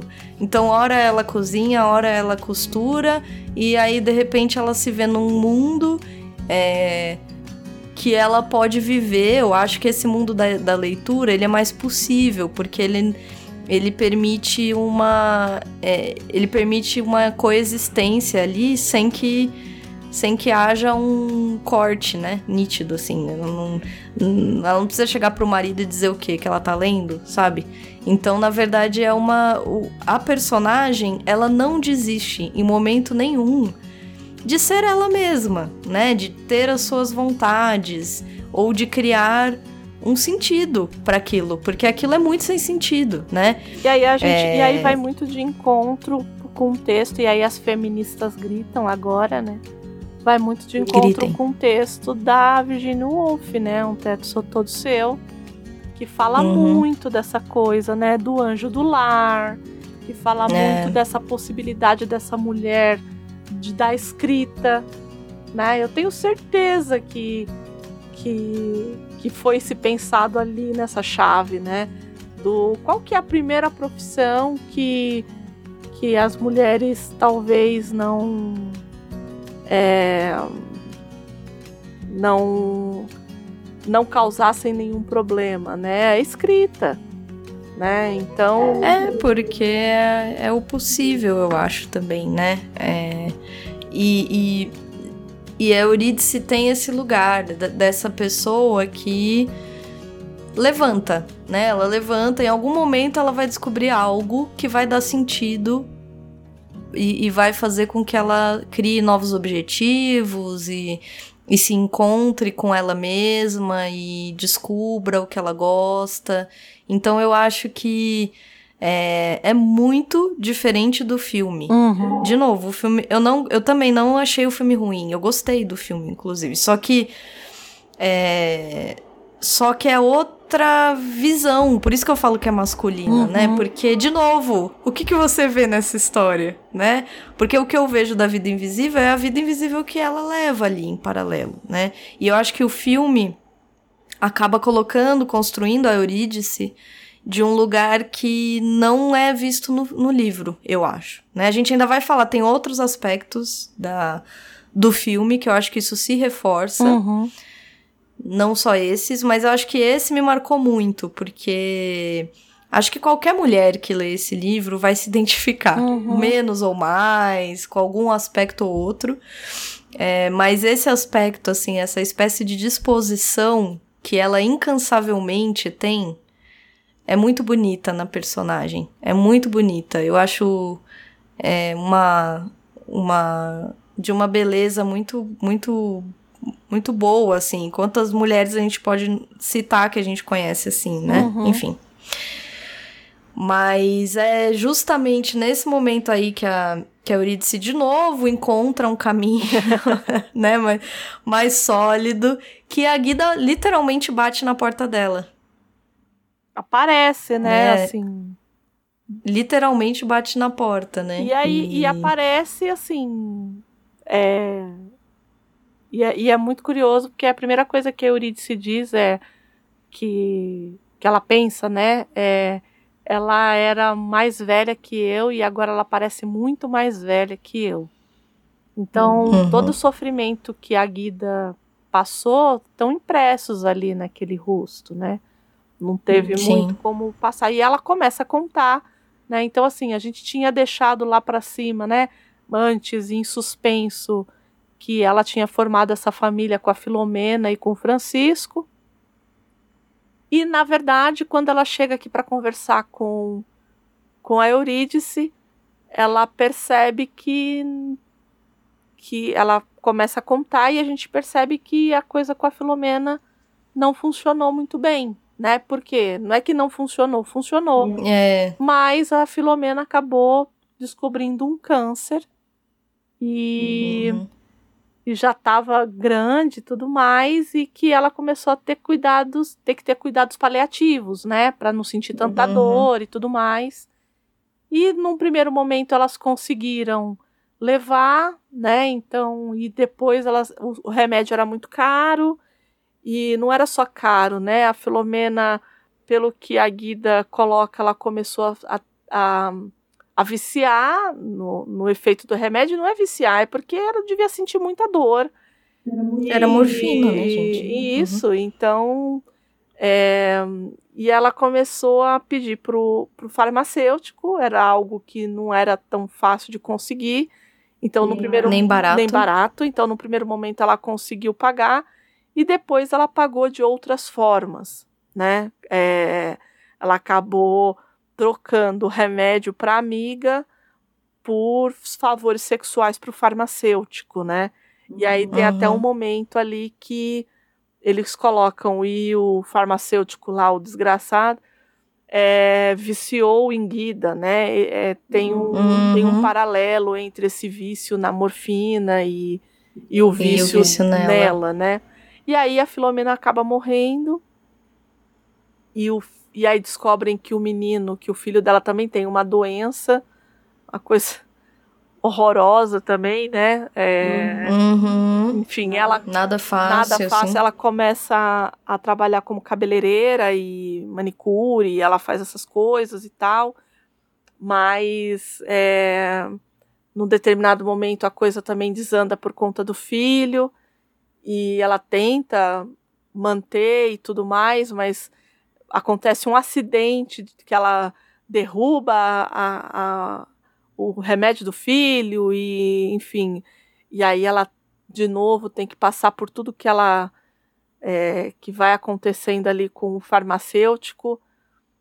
É, a- e assim e antes né e, até até o e aí ela chega ali para falar com a com a Eurídice porque ela precisa ela precisa de ajuda né assim é, é- É. ela chega ali precisando de ajuda, porque ela tentou é, essa ajuda com o pai logo que o Marcos a deixou. O pai virou as costas para ela, não tinha mais filha, né?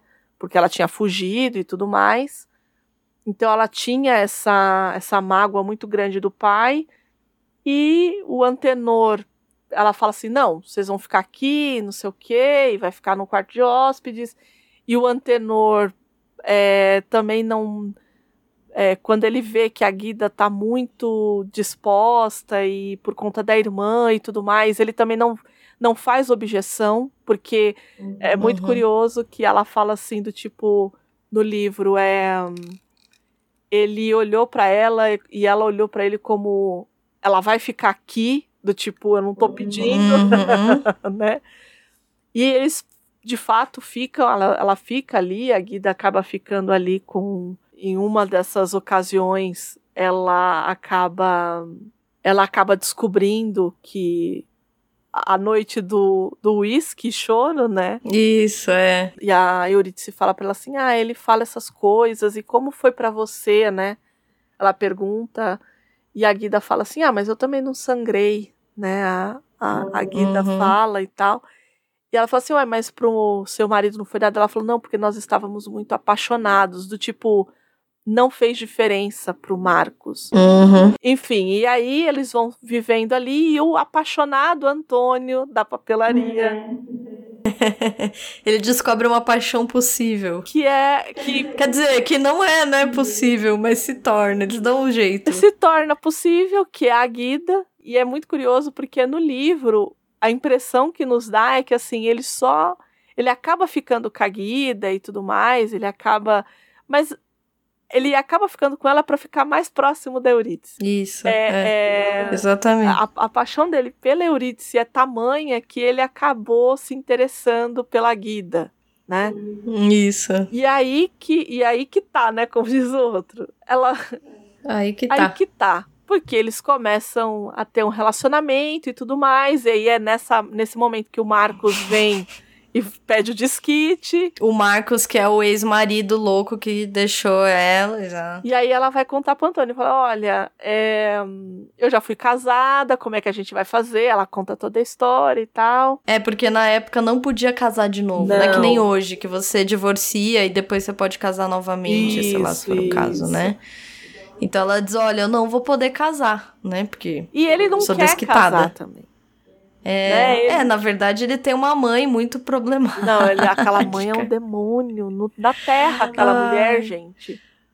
E aí. Vamos dar spoiler? Vamos. dar spoiler. Vamos dar Tá. spoiler. Vamos dar spoiler. Essa mãe dele que é que sufoca, né? Porque os filhos, os outros filhos não aguentaram. Ele era um filho, acho que eram cinco filhos, era uma, era um monte.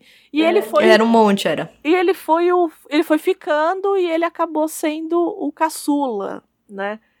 E essa Isso. mãe dele sufoca do tipo, ela entendeu que e disse que ele era um homem muito bonito. Eu acho muito curioso que fala assim, não, que ele ia que ele trabalhava lá e que as moças ficavam ali e aí a mãe dele vez por outra tinha um ataque cardíaco aqui, Isso. o- passava mal ali e assim Ali. aham. tudo para que esse cara não saísse de- do lado dela, né? E ela É. e ela foi carregando ele assim até e ela até coloca, ele até coloca. Ah, até que começaram a vir os primeiros cabelos brancos, a forma do corpo não era mais a mesma e ela parou. Até que a Guida apareceu. Aí ela voltou a fazer o inferno. E a Guida aparece e ela começa, ai, meu filhinho, agora que eu vou morrer e não sei o que e tal. Isso. E ele vai e corre. E aí ele corre pra ver se ela tá bem e ela tá. e ela não morre. Ai, eu amo essa cena, porque aí a Guida começa, evidente que assim, ela tem uma paciência Tem, gigantesca, tem. porque a Guida também já passou por muita coisa, né? Então, ela, ela, e ela gosta dele, né? Ela quer fazer dar certo, assim, né? Então, Então, é a história do ela tem- casamento, né? Desse casamento com todas as. a segurança, vamos dizer assim, né, que ele traz. E aí ela faz, ela inicialmente faz todos os caprichos da sogra, ela tenta cozinhar lá do jeito que a sogra quer, e ela vai começando a se tocar que ela poderia dançar Macarena de ponta cabeça, que a sogra não vai gostar, né? Como toda sogra, né? E aí, como toda sogra. e aí ela eu não fala sei assim... quais foram as suas experiências, até sei, mas eu fingi que não. Então, vamos lá, seguindo. É... Mas, eu, todas as, é, mas eu acho que tem uma Não vou problemática. comentar. Então, mas eu acho que tem uma Hum. problemática quando é, eu tive sogra de filho único de mãe solteira. Ou de mãe solo hoje, né? Mas é porque ti- era, Hum. tinha uma. Tinha uma. Tinha um ditado que falava assim: ah, isso aqui é tão importante como filho único de mãe solteira. Eu tive um relacionamento com um filho único de mãe, de mãe solo. E é desesperador, assim. É, eu sofri horrores na mão da, da fulana. Então, É, eu então. fico imaginando a coitada da Guida. Eu, entendeu? eu, eu acho que tem. Eu acho que tem muito como. É, é isso, assim, tem muito a ver como você vai lidar com algumas situações também. Mas É. é, independente do que seja, se a pessoa não quer colaborar, é um, é um combo que você tem que pensar bem se você quer. É, Se você quer atorar junto com o seu conge. Conge, é. Porque você tem que ver bem se você quer aturar junto com Então, o mas cônjuge. eu só porque- acho que, é- que você consegue aturar. Você me conhece, né? Você é uma pessoa que me conhece bem. É, a pessoa tripudiava na minha cabeça e eu não falava nada. Então eu acho que É, é tudo vai muito do, do, do quanto você tá apaixonado. Porque. Isso. É, e, e do quanto você tá disposto a engolir, porque. Isso, isso. No caso da Guida, era muita disposição. Era muita. E aí eu achei muito legal, porque chega uma hora que a, a ideia surge, que é muito boa, porque ela.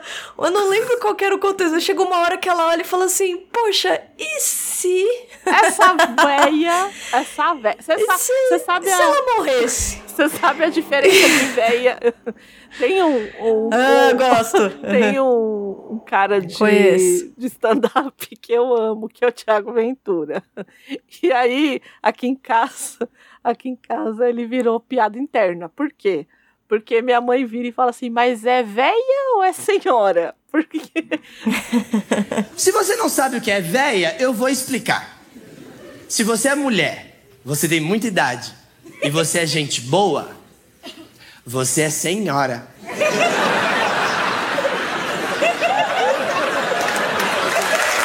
Já deu pra entender? depois eu vou, eu vou deixar o link do, do, do YouTube. Vale a aqui, pena, Porque gente. vale muito a pena.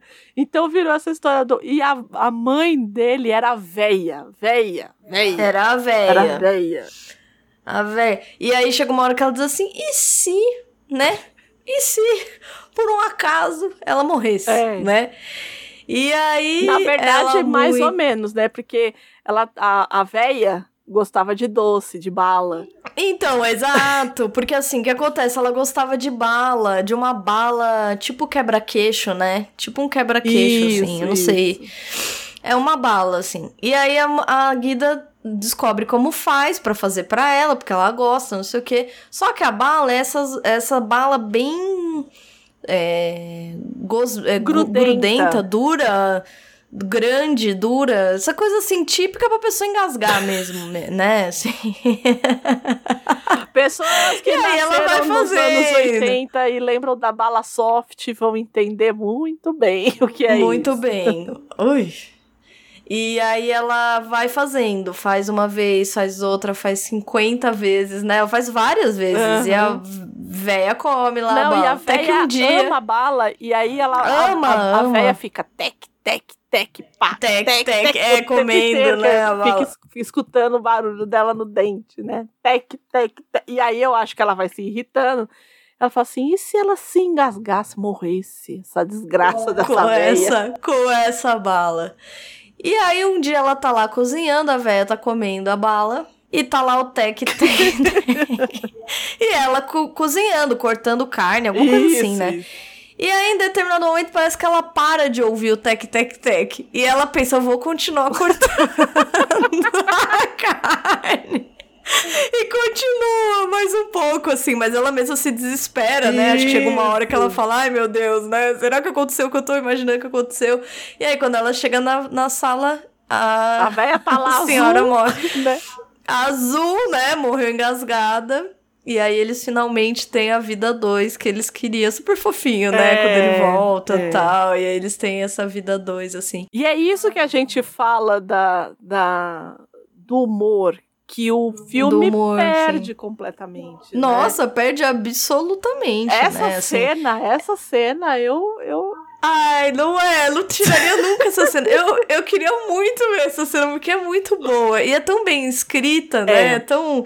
É leve, assim, não é que tem um- uma, uma carga, assim, porque tá falando de morte. Não, é super leve, é engraçado, é irônico, né?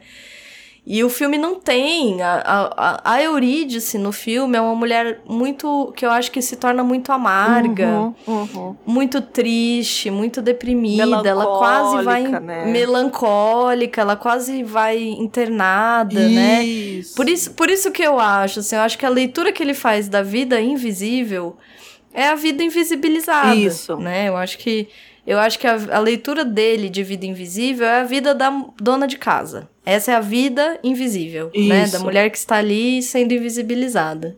E aí, por isso, né? Eu acho que é muito coerente com a leitura que ele fez, é, de fato, porque, de fato, uma pessoa assim, ela se torna muito deprimida, muito desiludida. No filme, elas não se encontram. Não. É, as irmãs não se encontram. Ah, eu isso é outra coisa que eu acho que triste. pecou muito. É, porque eu acho que é isso. Acho que é. Se, se a proposta é do melodrama, né? Uhum. Então É, é, bem a isso gente mesmo. tem que assim. lembrar que o melodrama ele sempre vai cair na chave. Lembra que o, o da definição lá do sensacionalismo emocional. Então, É. o que, que vai tirar mais emoção do, da plateia, do, do espectador? Elas se hoje em dia, né? Elas se encontrarem no final ou elas Isso, nunca se é. encontrarem e todo mundo sai chorando do cinema. É, é isso, né? Você, é você levar o drama num extremo mesmo e, gente, lidem com isso, sabe? isso. É isso. Né? E, e, e assim, eu gosto. Eu go tem filmes que eu gosto de um pouco a vida como ela é, né? Porque tem um pouco esse aspecto do.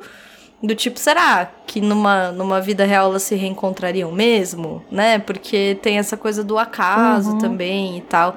E é interessante, de novo, né? Eu, eu achei interessante o filme. Mas é, a Eurídice não é a Eurídice, pra mim não é, pelo menos. Não, né? não a é. personagem não é a personagem do filme. A própria vida invisível que é vendida no filme não é a mesma que eu acredito que eu tenha lido, Sim. pelo menos o aspecto que eu li no livro não fo- foi o aspecto do filme, né? É, E esse drama exagerado, assim, né? Essa. Essa. Ah, não sei. Eu acho que, que senti falta de algumas coisas, sabe? Que nem essa, essa sogra problemática, é. A própria questão do Marcos, né? Que a, Sim. que é esse marido que, que no, no filme é um, um marinheiro. Eu acho que você acredita, a, você atribui a Guida um papel de mulher enganada, que eu acho que ela não é também. Eu acho que ela é uma personagem muito. É o que a gente falaria de mulher porreta, sabe? Sim. Essas pessoas que, que vai e faz e que não tem medo de arriscar, porque ela é, ao mesmo tempo arriscou em algo muito certo. Eles de fato casam, eles de fato ficam juntos e, bom. é, então eu acho que também é, coloca essas mulheres num papel é, secundário, né? Não, não secundário, não sei que palavra usar, mas elas parecem é, bobas, Uhum. é, parecem fáceis de iludir, parece que você conseguiu, você triunfou, elas foram invisibilizadas, né? A sociedade triunfou, elas foram invisibilizadas. E eu acho que o livro traz justamente uma ideia de que não, né? De que quem trapaceia são elas, Uhum. né? Quem, quem mostra, tipo, ah, é, você acha que não? Então, ó aqui o que eu faço com isso aqui que você tá me dando, né? É, eu acho que é, a visão do livro é muito mais talvez de protagonismo no sentido de pegar a vida com as mãos, assim, de fazer alguma coisa com, as- com, com os problemas que acontecem e de no fim acabar encontrando sentido, acabar encontrando um jeito. Ah, ela quer casar com um homem, ela casa com, com ele, ela lida com a sogra, Uhum. né? É, ela vai sustentar o filho e ela paga o preço que ela acha que ela tem que pagar ali naquele cons- contexto, Uhum. né? Ela procura a irmã, e, e, enfim. Então, assim, eu acho que elas são muito mais reais, eu diria, E- né? No é, livro. Eu acho que aí- são mulheres. Quando tudo tá bem, assim, quando parece que tudo tá resolvido, que a Guida tá com o Antônio, aí a desgraça da Zélia, a desgraça daquela mulher, É, descobre a essa coisa da Guida ter tido todas essas coisas com o farmacêutico, ter morado com, com a Filomena, que era uma ex-prostituta. Prostituta. E ela uhum. chega no, na papelaria e fala tudo isso pro Antônio. E o Antônio enxota ela, manda ela embora, né? E vai Uhum. confrontar A, a, a Zil, a Zélia. Zilda, né? a Zélia. A Zélia. A Zélia. oh, Deus. A Zélia, isso. a Zélia. E aí. é, E aí depois de. E aí, depois disso, ele, ele vai confrontar a, a Guida, e aí a Guida fala: olha. Confrontar naquelas, assim, né? Porque ele chega meio já descreditando Sim. a. Ah, você acha? a e tal. Zélia. É, então. Né? E ela É. imagina, nunca, jamais. né? Nunca jamais. É exato. Ela faz o típico nunca jamais. Nunca jamais e tal. E aí ele fala assim: ah, tá bom, então. Não...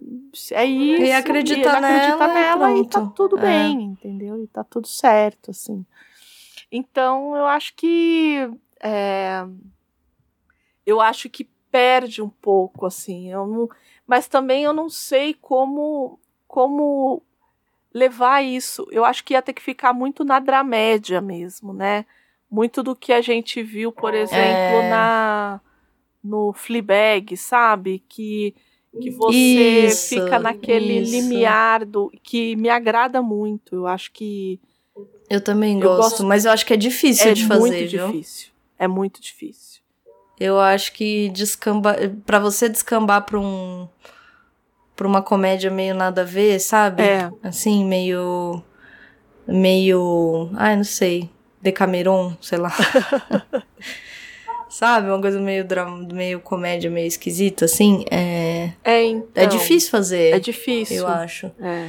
Mas assim, poderia ser só um drama. É. É.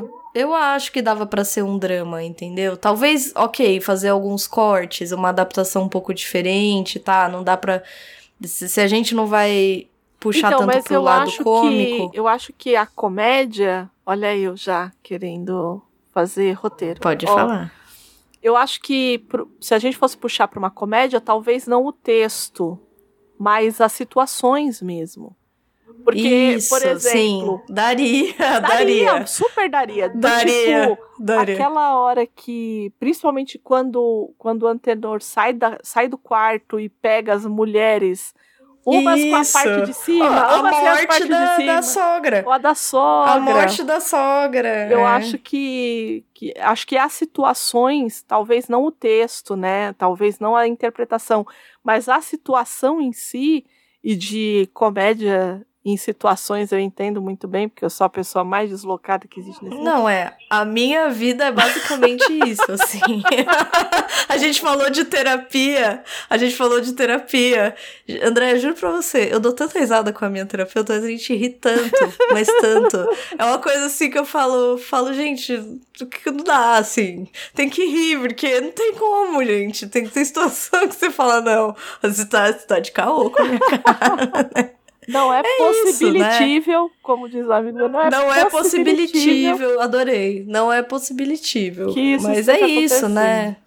Então, e, Mas é verdade, eu acho que talvez as situações, sim, né?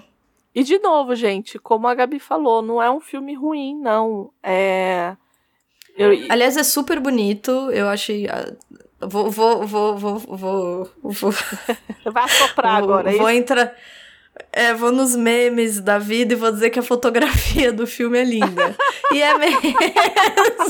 As cores do filme eu achei tão bonitas. Eu falei, nossa, gente, que beleza. É bonito de ver, Uhum, assim, sabe? Eu achei bonita, assim, essa, essa escolha, vamos dizer assim, né, de direção de arte. É muito bem feita, eu achei, assim. Entendi. Mesmo as interpretações, eu gostei muito das interpretações. Não, eu fiquei assim. chocada com o Gregório, assim. Tipo. É, é excelente, né? eu achei. o Gregório eu- faz eu o antenor, né? Esse antenor com tintas Isso. muito pesadas, eu achei. Mas eu fiquei. é, e é muito curioso. A própria Eurídice é muito boa. as duas atrizes que fazem, né? Tanto a Uhum. Guida quanto a Eurídice são atrizes muito boas, assim. Mas o que mais me. Eu acho mais legal, assim, é. Porque tem, como a Gabi falou, é, tem algumas partes que são muito sexualizadas. E aí eles falam. E aí fica-se muito na coisa da primeira vez da Eurídice, né? Fica Uhum. muito marcado Ah, e sim. tal. E aí é a primeira vez que ela vê um membro masculino ali, né? Ah, sim, E é. aí o Gregório diz que durante um tempo a primeira coisa, a, a pergunta que ele mais recebia se era dele mesmo. E ele falava assim, não, gente, é um. É um. Como é que fala? Dublê. Eu falei, meu Deus, É um dublê. cara, dublê de gente. pinto deve ser. Meu Deus, né? Eu falei, era só o que É faltava. É. E falou que, que. que- Olha, essa. Eu lembrei da série. Você assistiu Minx? Não, não. É, que é isso também. Tem isso? Tem? Não, é que a Minx não tem nada a ver com a história, mas é a série que é- entrou pro livro dos recordes que tem um número maior de pintos por. por... Ah, sério? Andréia, e você recomendando aqui pra todo Mas essa série é ótima. Ela é ótima, porque o que, que ela trata? Ela trata de uma mulher, já que a gente tá falando dessa coisa das, das, das feministas, tudo. Ela conta a história Hum. de uma mulher que quer fazer uma revista para mulheres que não seja uma revista voltada para para culinária, para nada disso. Ah, acabei de abrir aqui. Então, ela Aham. quer fazer uma revista sim, ela é uma feminista, mas ela é uma feminista bem no recorte mulher, branca, classe média alta e tudo mais. E aí tá. ela pega e fala assim: olha, eu quero fazer essa revista e, e ela vai para um pitch, né, que, de editoras e ninguém leva ela a sério. E aí tem um editor, que é um ator que eu gosto muito, que fazia New Girl, inclusive. Ah, eu vou assistir. Você recomenda? Eu recomendo muito. Eu assisti a primeira temporada e é excelente, assim. Porque ela pega, Ah, eu vou ele pega assistir. e fala assim pra ela, olha, ele tira um barato dela, né? E ele fala, ela e ela fala assim: "Ah, mas o que que você, qual que é o seu tipo de revista?" E, e ela e ele faz revista de mulheres nuas, né? Então, e aí Hum. e ele fala assim, ele fala assim: "É, só se você, você quer uma revista pra mulher, então vamos fazer uma revista de homens nus." E é a primeira revista de homem nu voltado para o público feminino e tal. É toda uma história, assim. Hum. Então, e- Tá. e, todas as problemáticas que isso traz, né? É, Claro. Uhum. Então é muito. Ela é divertida, porque ela é na chave do humor, enfim. Mas Tá. tem muito. Ah, eu vou é assistir, muito adorei. boa. É muito boa. Olha eu fazendo, vou assistir. queimando pauta aqui Pode falar. pro degusto. Não, pode. É, queimou mesmo, mas eu vou assistir. Mas- Já era, Por que, que André. eu Já lembrei? queimou. Porque tem essa coisa, né, deles tirarem. É, como eles estão procurando, eles não estão procurando a cara da revista, eles estão procurando. Claro. Né? Claro, eu né? lembrei do, do Gregório falando agora do. do, disso. Do pênis dele, lá do que não é que dele, não é né? Na dele. verdade. Ele falou que, que não, que tem. E eu nem. E aí eu fiquei imaginando, e de fato, né, essa coisa do corpo, como ela é difícil, né? É, Muito, particularmente masculino ali, né? Então, Porque. E, é- e ele faz uma, uma tomada fechada ali, eu não. é Assim, eu achei agressivo. Eu entendo Então, a mas é sensação, agressivo. a sensação que ele quis passar ali, que era uma É, sensação é. do tipo, ela tá vendo pela primeira vez, então eu vou ter que ser agressivo mesmo. Mas, Aham. assim, de novo, é, isso. A, a experiência que eu poderia ter tido com o filme, por conta da experiência que eu tive com o livro, ela me tirou. Então, eu, eu- a única coisa que eu podia olhar era É, falar eu assim, também. ué, mas. Não era assim. Isso, assim. é. Isso, mas eu também. Eu gente- assisti o filme todo assim, na verdade. A gente aqui, a gente sempre fala essa coisa, né? Eu sempre falo que eu tenho que tatuar lá a frase do Ismael Xavier, né? O que é do autor é do autor, o que é do diretor é Uhum. do diretor. Mas esse filme especificamente, e, e por conta. É, é que o tom é muito diferente, eu acho. É muito, muito. Eu acho muito diferente, mesmo assim. É, é, por exemplo, o fato dela quase ser internada. Uhum. Porque chega uma hora que ela é quase internada, é, porque ela de fato fica muito, muito melancólica, muito deprimida e tudo mais, porque em determinado momento é, forja-se, a própria Guida forja a morte dela no filme. E aí a Eurídice descobre, né, que, que em teoria a irmã morreu. Depois ela, já velha, já muito, muito velha, ela descobre que não, mas a, ali ela acha que a irmã morreu. E ela surta, ela literalmente surta, né? Porque eu acho que era o último ali, o único, né, do, dos vínculos mais felizes que eu acho que ela teve, né? Então ela de fato tem um momento de um de muita tristeza e o marido leva no médico e o médico diz que ela tá com estresse pós-trauma e que isso vai passar. E aí eu olhei e falei, gente, mas a Eurídice, ele tá falando da mesma Eurídice É. que eu li no livro, porque não é. Porque isso não poderia até ficar e tudo mais, mas isso aí não sei se aconteceria desse jeito, não, sabe? De onde ele tá tirando isso, sabe? Então, é isso, são outras leituras da mesma obra. Ele não fez a leitura que eu fiz da obra, né? É, e eu acho que sim, nesse caso sim, tem um uma influência muito forte de gênero Sim, mesmo. Eu acho que o sim. fato dele ser homem influencia muito a leitura que ele fez da obra, assim. E de novo, é o que a Andrea falou, eu acho que o filme é bom. Mas, mas eu acho que as pessoas talvez aproveitassem e achassem ele melhor se não tivessem. Se eu não tivesse lido o livro ainda, é, talvez eu achasse outra coisa do filme, sabe? Não sei. Tenho essa. É, e essa coisa, Impressão, e essa assim. coisa da loucura, né? Porque no livro eu até marquei aqui, ó. é, nessas horas Hum. perdidas, ela podia sentir a solidão se transformar em angústia, a angústia se transformar em loucura, e a loucura sussurrar-lhe calma e firme: Um dia eu te pego, um dia eu te pego, um Uhum. dia eu te pego. Então, assim, eu acho que, que isso tá muito mar... ficou muito marcado ali na obra, né? Do tipo, dessa angústia e tudo mais, e isso se tornar loucura, né? Mas, assim, Sim. não. é, foi nesse trecho que é ali no terceiro capítulo e só. Depois disso, ela não era louca, ela era exótica, porque ela mudou pra, pra Ipanema. Isso. E ela usa um turbante, tipo um turbante, né? Não é um turbante, um lenço no cabelo, uma coisa assim. Ela virou uma mulher, uma mulher hipster, uma alternativa. E aí eles colocam assim, e como Carlota Joaquina, ela bateu, as, Isso. ela bateu a- dizendo que nunca mais voltaria pra Tijuca, porque é, é essa coisa tijucana, suburbana, né, ali, né? Classe média, gente. Quem que gosta? Dá não. Dá não, gente. Foge.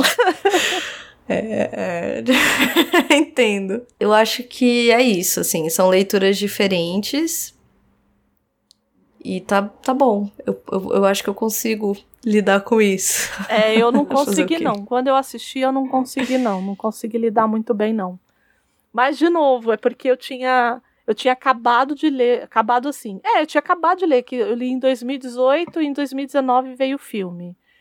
Então, assim, eu tava É, eu fiz agora, eu- muito eu- eu- empolgada. Eu, tava muito empolgada pra ver o, o li, para ver o livro na Claro, tela. E aí, claro. quando eu assisti, Nossa, banho de água fria, né? não, e eu me lembro que foi um, uma, assim, um, um super evento que a, é, a, Eu lembro a disso estreia foi também, no Teatro assim. Municipal. E teve a Fernanda eu lembro Montenegro, porque a também. Fernanda Montenegro faz Eurídice no final do filme, já, uma Isso. senhora. Mas assim, bem no final, acho que é nos cinco minutos final É, do filme. É, tanto que, que vendem como participação especial mesmo. A- Agora, Quando né? tem os créditos. Não, é nos créditos. Então, mas agora, exemplo, começa- porque no, na, na época que o filme foi lançado, era o filme que tinha Fernanda Montenegro. Ah, tá, não, sim, mas quando, pelo menos a versão que eu vi, quando ele começa Ah, a apresentação do filme, aí vai colocando o nome das personagens, nananana, aí no fim coloca com a participação especial de Fernanda Montenegro. E aparece o nome dela, assim. Entendi. E eu pensei, nossa, Fernanda Montenegro, eu não lembrava da época. Eu lembrava do, do alvoroço em torno do filme, isso eu lembrava, mas eu não lembrava da Fernanda Montenegro no filme, né? Entendi. E aí eu fiquei, nossa, será que ela vai fazer Eurídice no fim? Eu já tava assim, toda. E de fato faz, né? Mas é isso, assim, é uma. É uma Eurídice muito desgastada, né? Sim. Uma pessoa assim. É, é muito, muito maltratada pela vida, muito dobrada pela vida, né? É...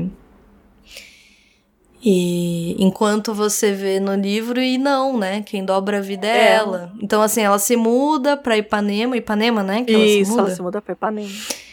ela continua escrevendo, apesar dela não Eles até ela colocam não um publicar. aqui, eu acho muito curioso, que ele fala assim, ah, ela É, escreveu sim. uns dois artigos pro, pro Pasquim, Ela faz faculdade depois, não faz? faz, ela e o... Ela faz faculdade Junto com, e com o Chico, porque o Chico. Chico. parece que é muito parelho com ela, né? Muito Isso, próximo. eles têm muita afinidade, assim, são muito parecidos.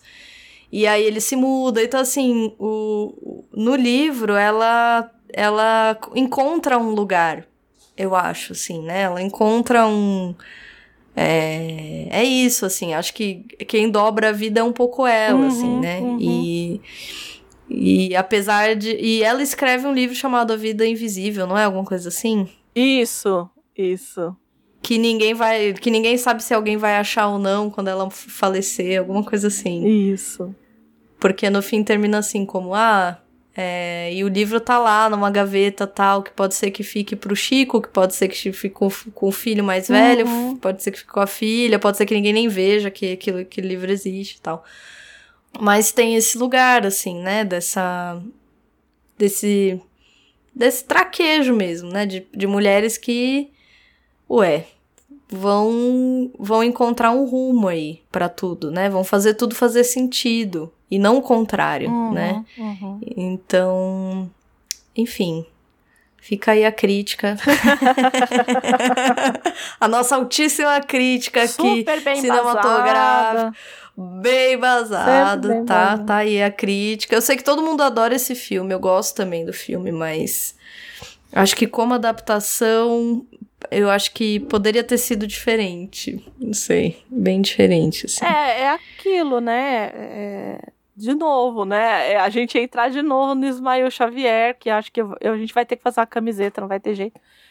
Mas Vai ter que vai ter. ter que ter uma uma, camiseta. camiseta desse homem. Vai ter que ter. porque não, não vai ter muito jeito. Mas assim, é, é essa coisa do do do que é o que é do autor do autor, o que é do diretor do diretor, né?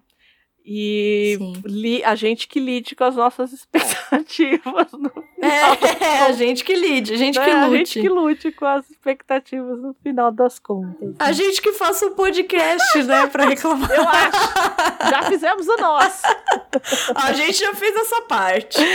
Então, Ai, gente, Era, era isso que a gente tinha pra falar. Por favor, quem leu o, o livro, quem assistiu ao filme, comenta, Ai, fala sim. com a gente.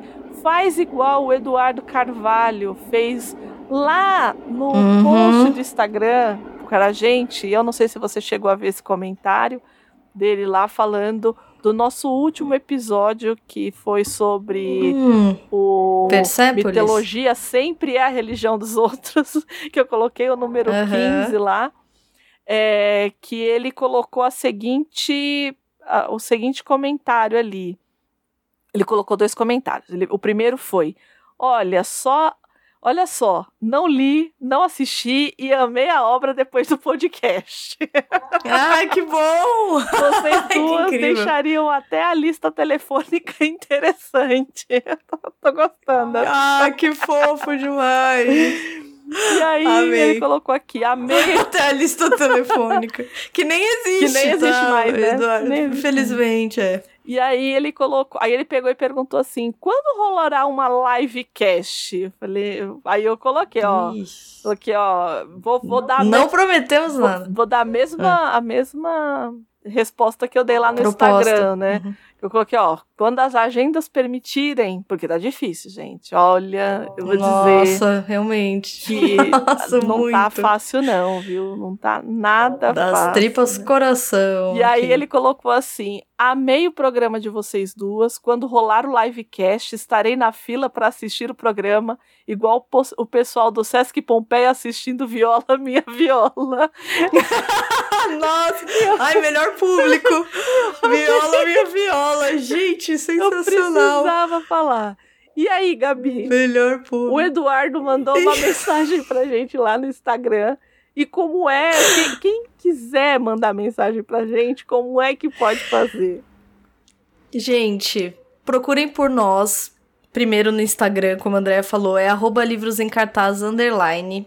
Digita lá na busca e segue a gente, recomenda pros seus amigos, pros seus pais, pros seus irmãos, pras suas irmãs, pra namorado, namorida, conge, seja lá quem for. recomenda a gente e segue a gente lá.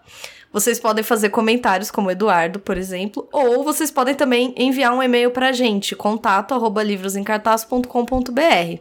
A gente vai ler vocês, vai responder vocês, vai comentar, vai. Vamos, vamos lá, vamos comentar. A gente quer saber se vocês leram, se vocês gostaram do filme, se vocês concordam, se vocês discordam, se vocês. Enfim, por favor, com, é, conversem conosco porque a gente realmente gosta muito de saber. É, e aí eu acho que a gente pode até fazer um parênteses aqui. A gente já está em setembro. Gabi, a gente já está em setembro. Sim, André. Então a gente já está em setembro, gente. Aí tá próximo, próximo ano já, né? Se vocês querem alguma Nossa. coisa aqui, alguma sugestão, Sim. mandem pra gente. Ai, André, eu queria muito que vocês falassem a respeito de tal obra, porque a gente Tal vai obra, começar a sim. montar os, é, as pautas do ano que vem por esses meses aqui. Então, quem Uhum. tiver alguma sugestão, manda pra nós. Manda pra nós que a gente vai ver se viabiliza, né? E dá o Nossa, crédito, por favor. e dá o crédito, que a gente é assim. Claro. Gostamos sim, de dar é, o crédito aquele- de quem sugeriu, né? Sim, sim. Então, Mas entre em contato com a gente sempre. isso, sempre Por gostamos, gostamos. E Gostamos. Eduardo, muito obrigada. Nossa, muito obrigada. Olha, sério, nossa, conquistou nossos corações. Essa coisa do viola, minha viola, gente. É tudo pra mim. É um público, é um público muito voltado pro humor que a gente tem, né? Porque Exatamente, eu acho que é alguém que adoraria de fato. Aí, ó o nosso público, Andréia. tem gente. Ai, adoro. Gabi, muito, muito, obrigada. Foi muito Ai, eu que agradeço. divertido. foi- É, como eu disse, é um foi livro muito bom. que eu amo mesmo. Então leiam, É, também. leiam. Podem assistir o filme também, mas leiam. Leiam porque É. vocês não vão se arrepender. É um livro curtinho. E, assim, em quatro horas você mata. É um livro super tranquilo de É. ler, né?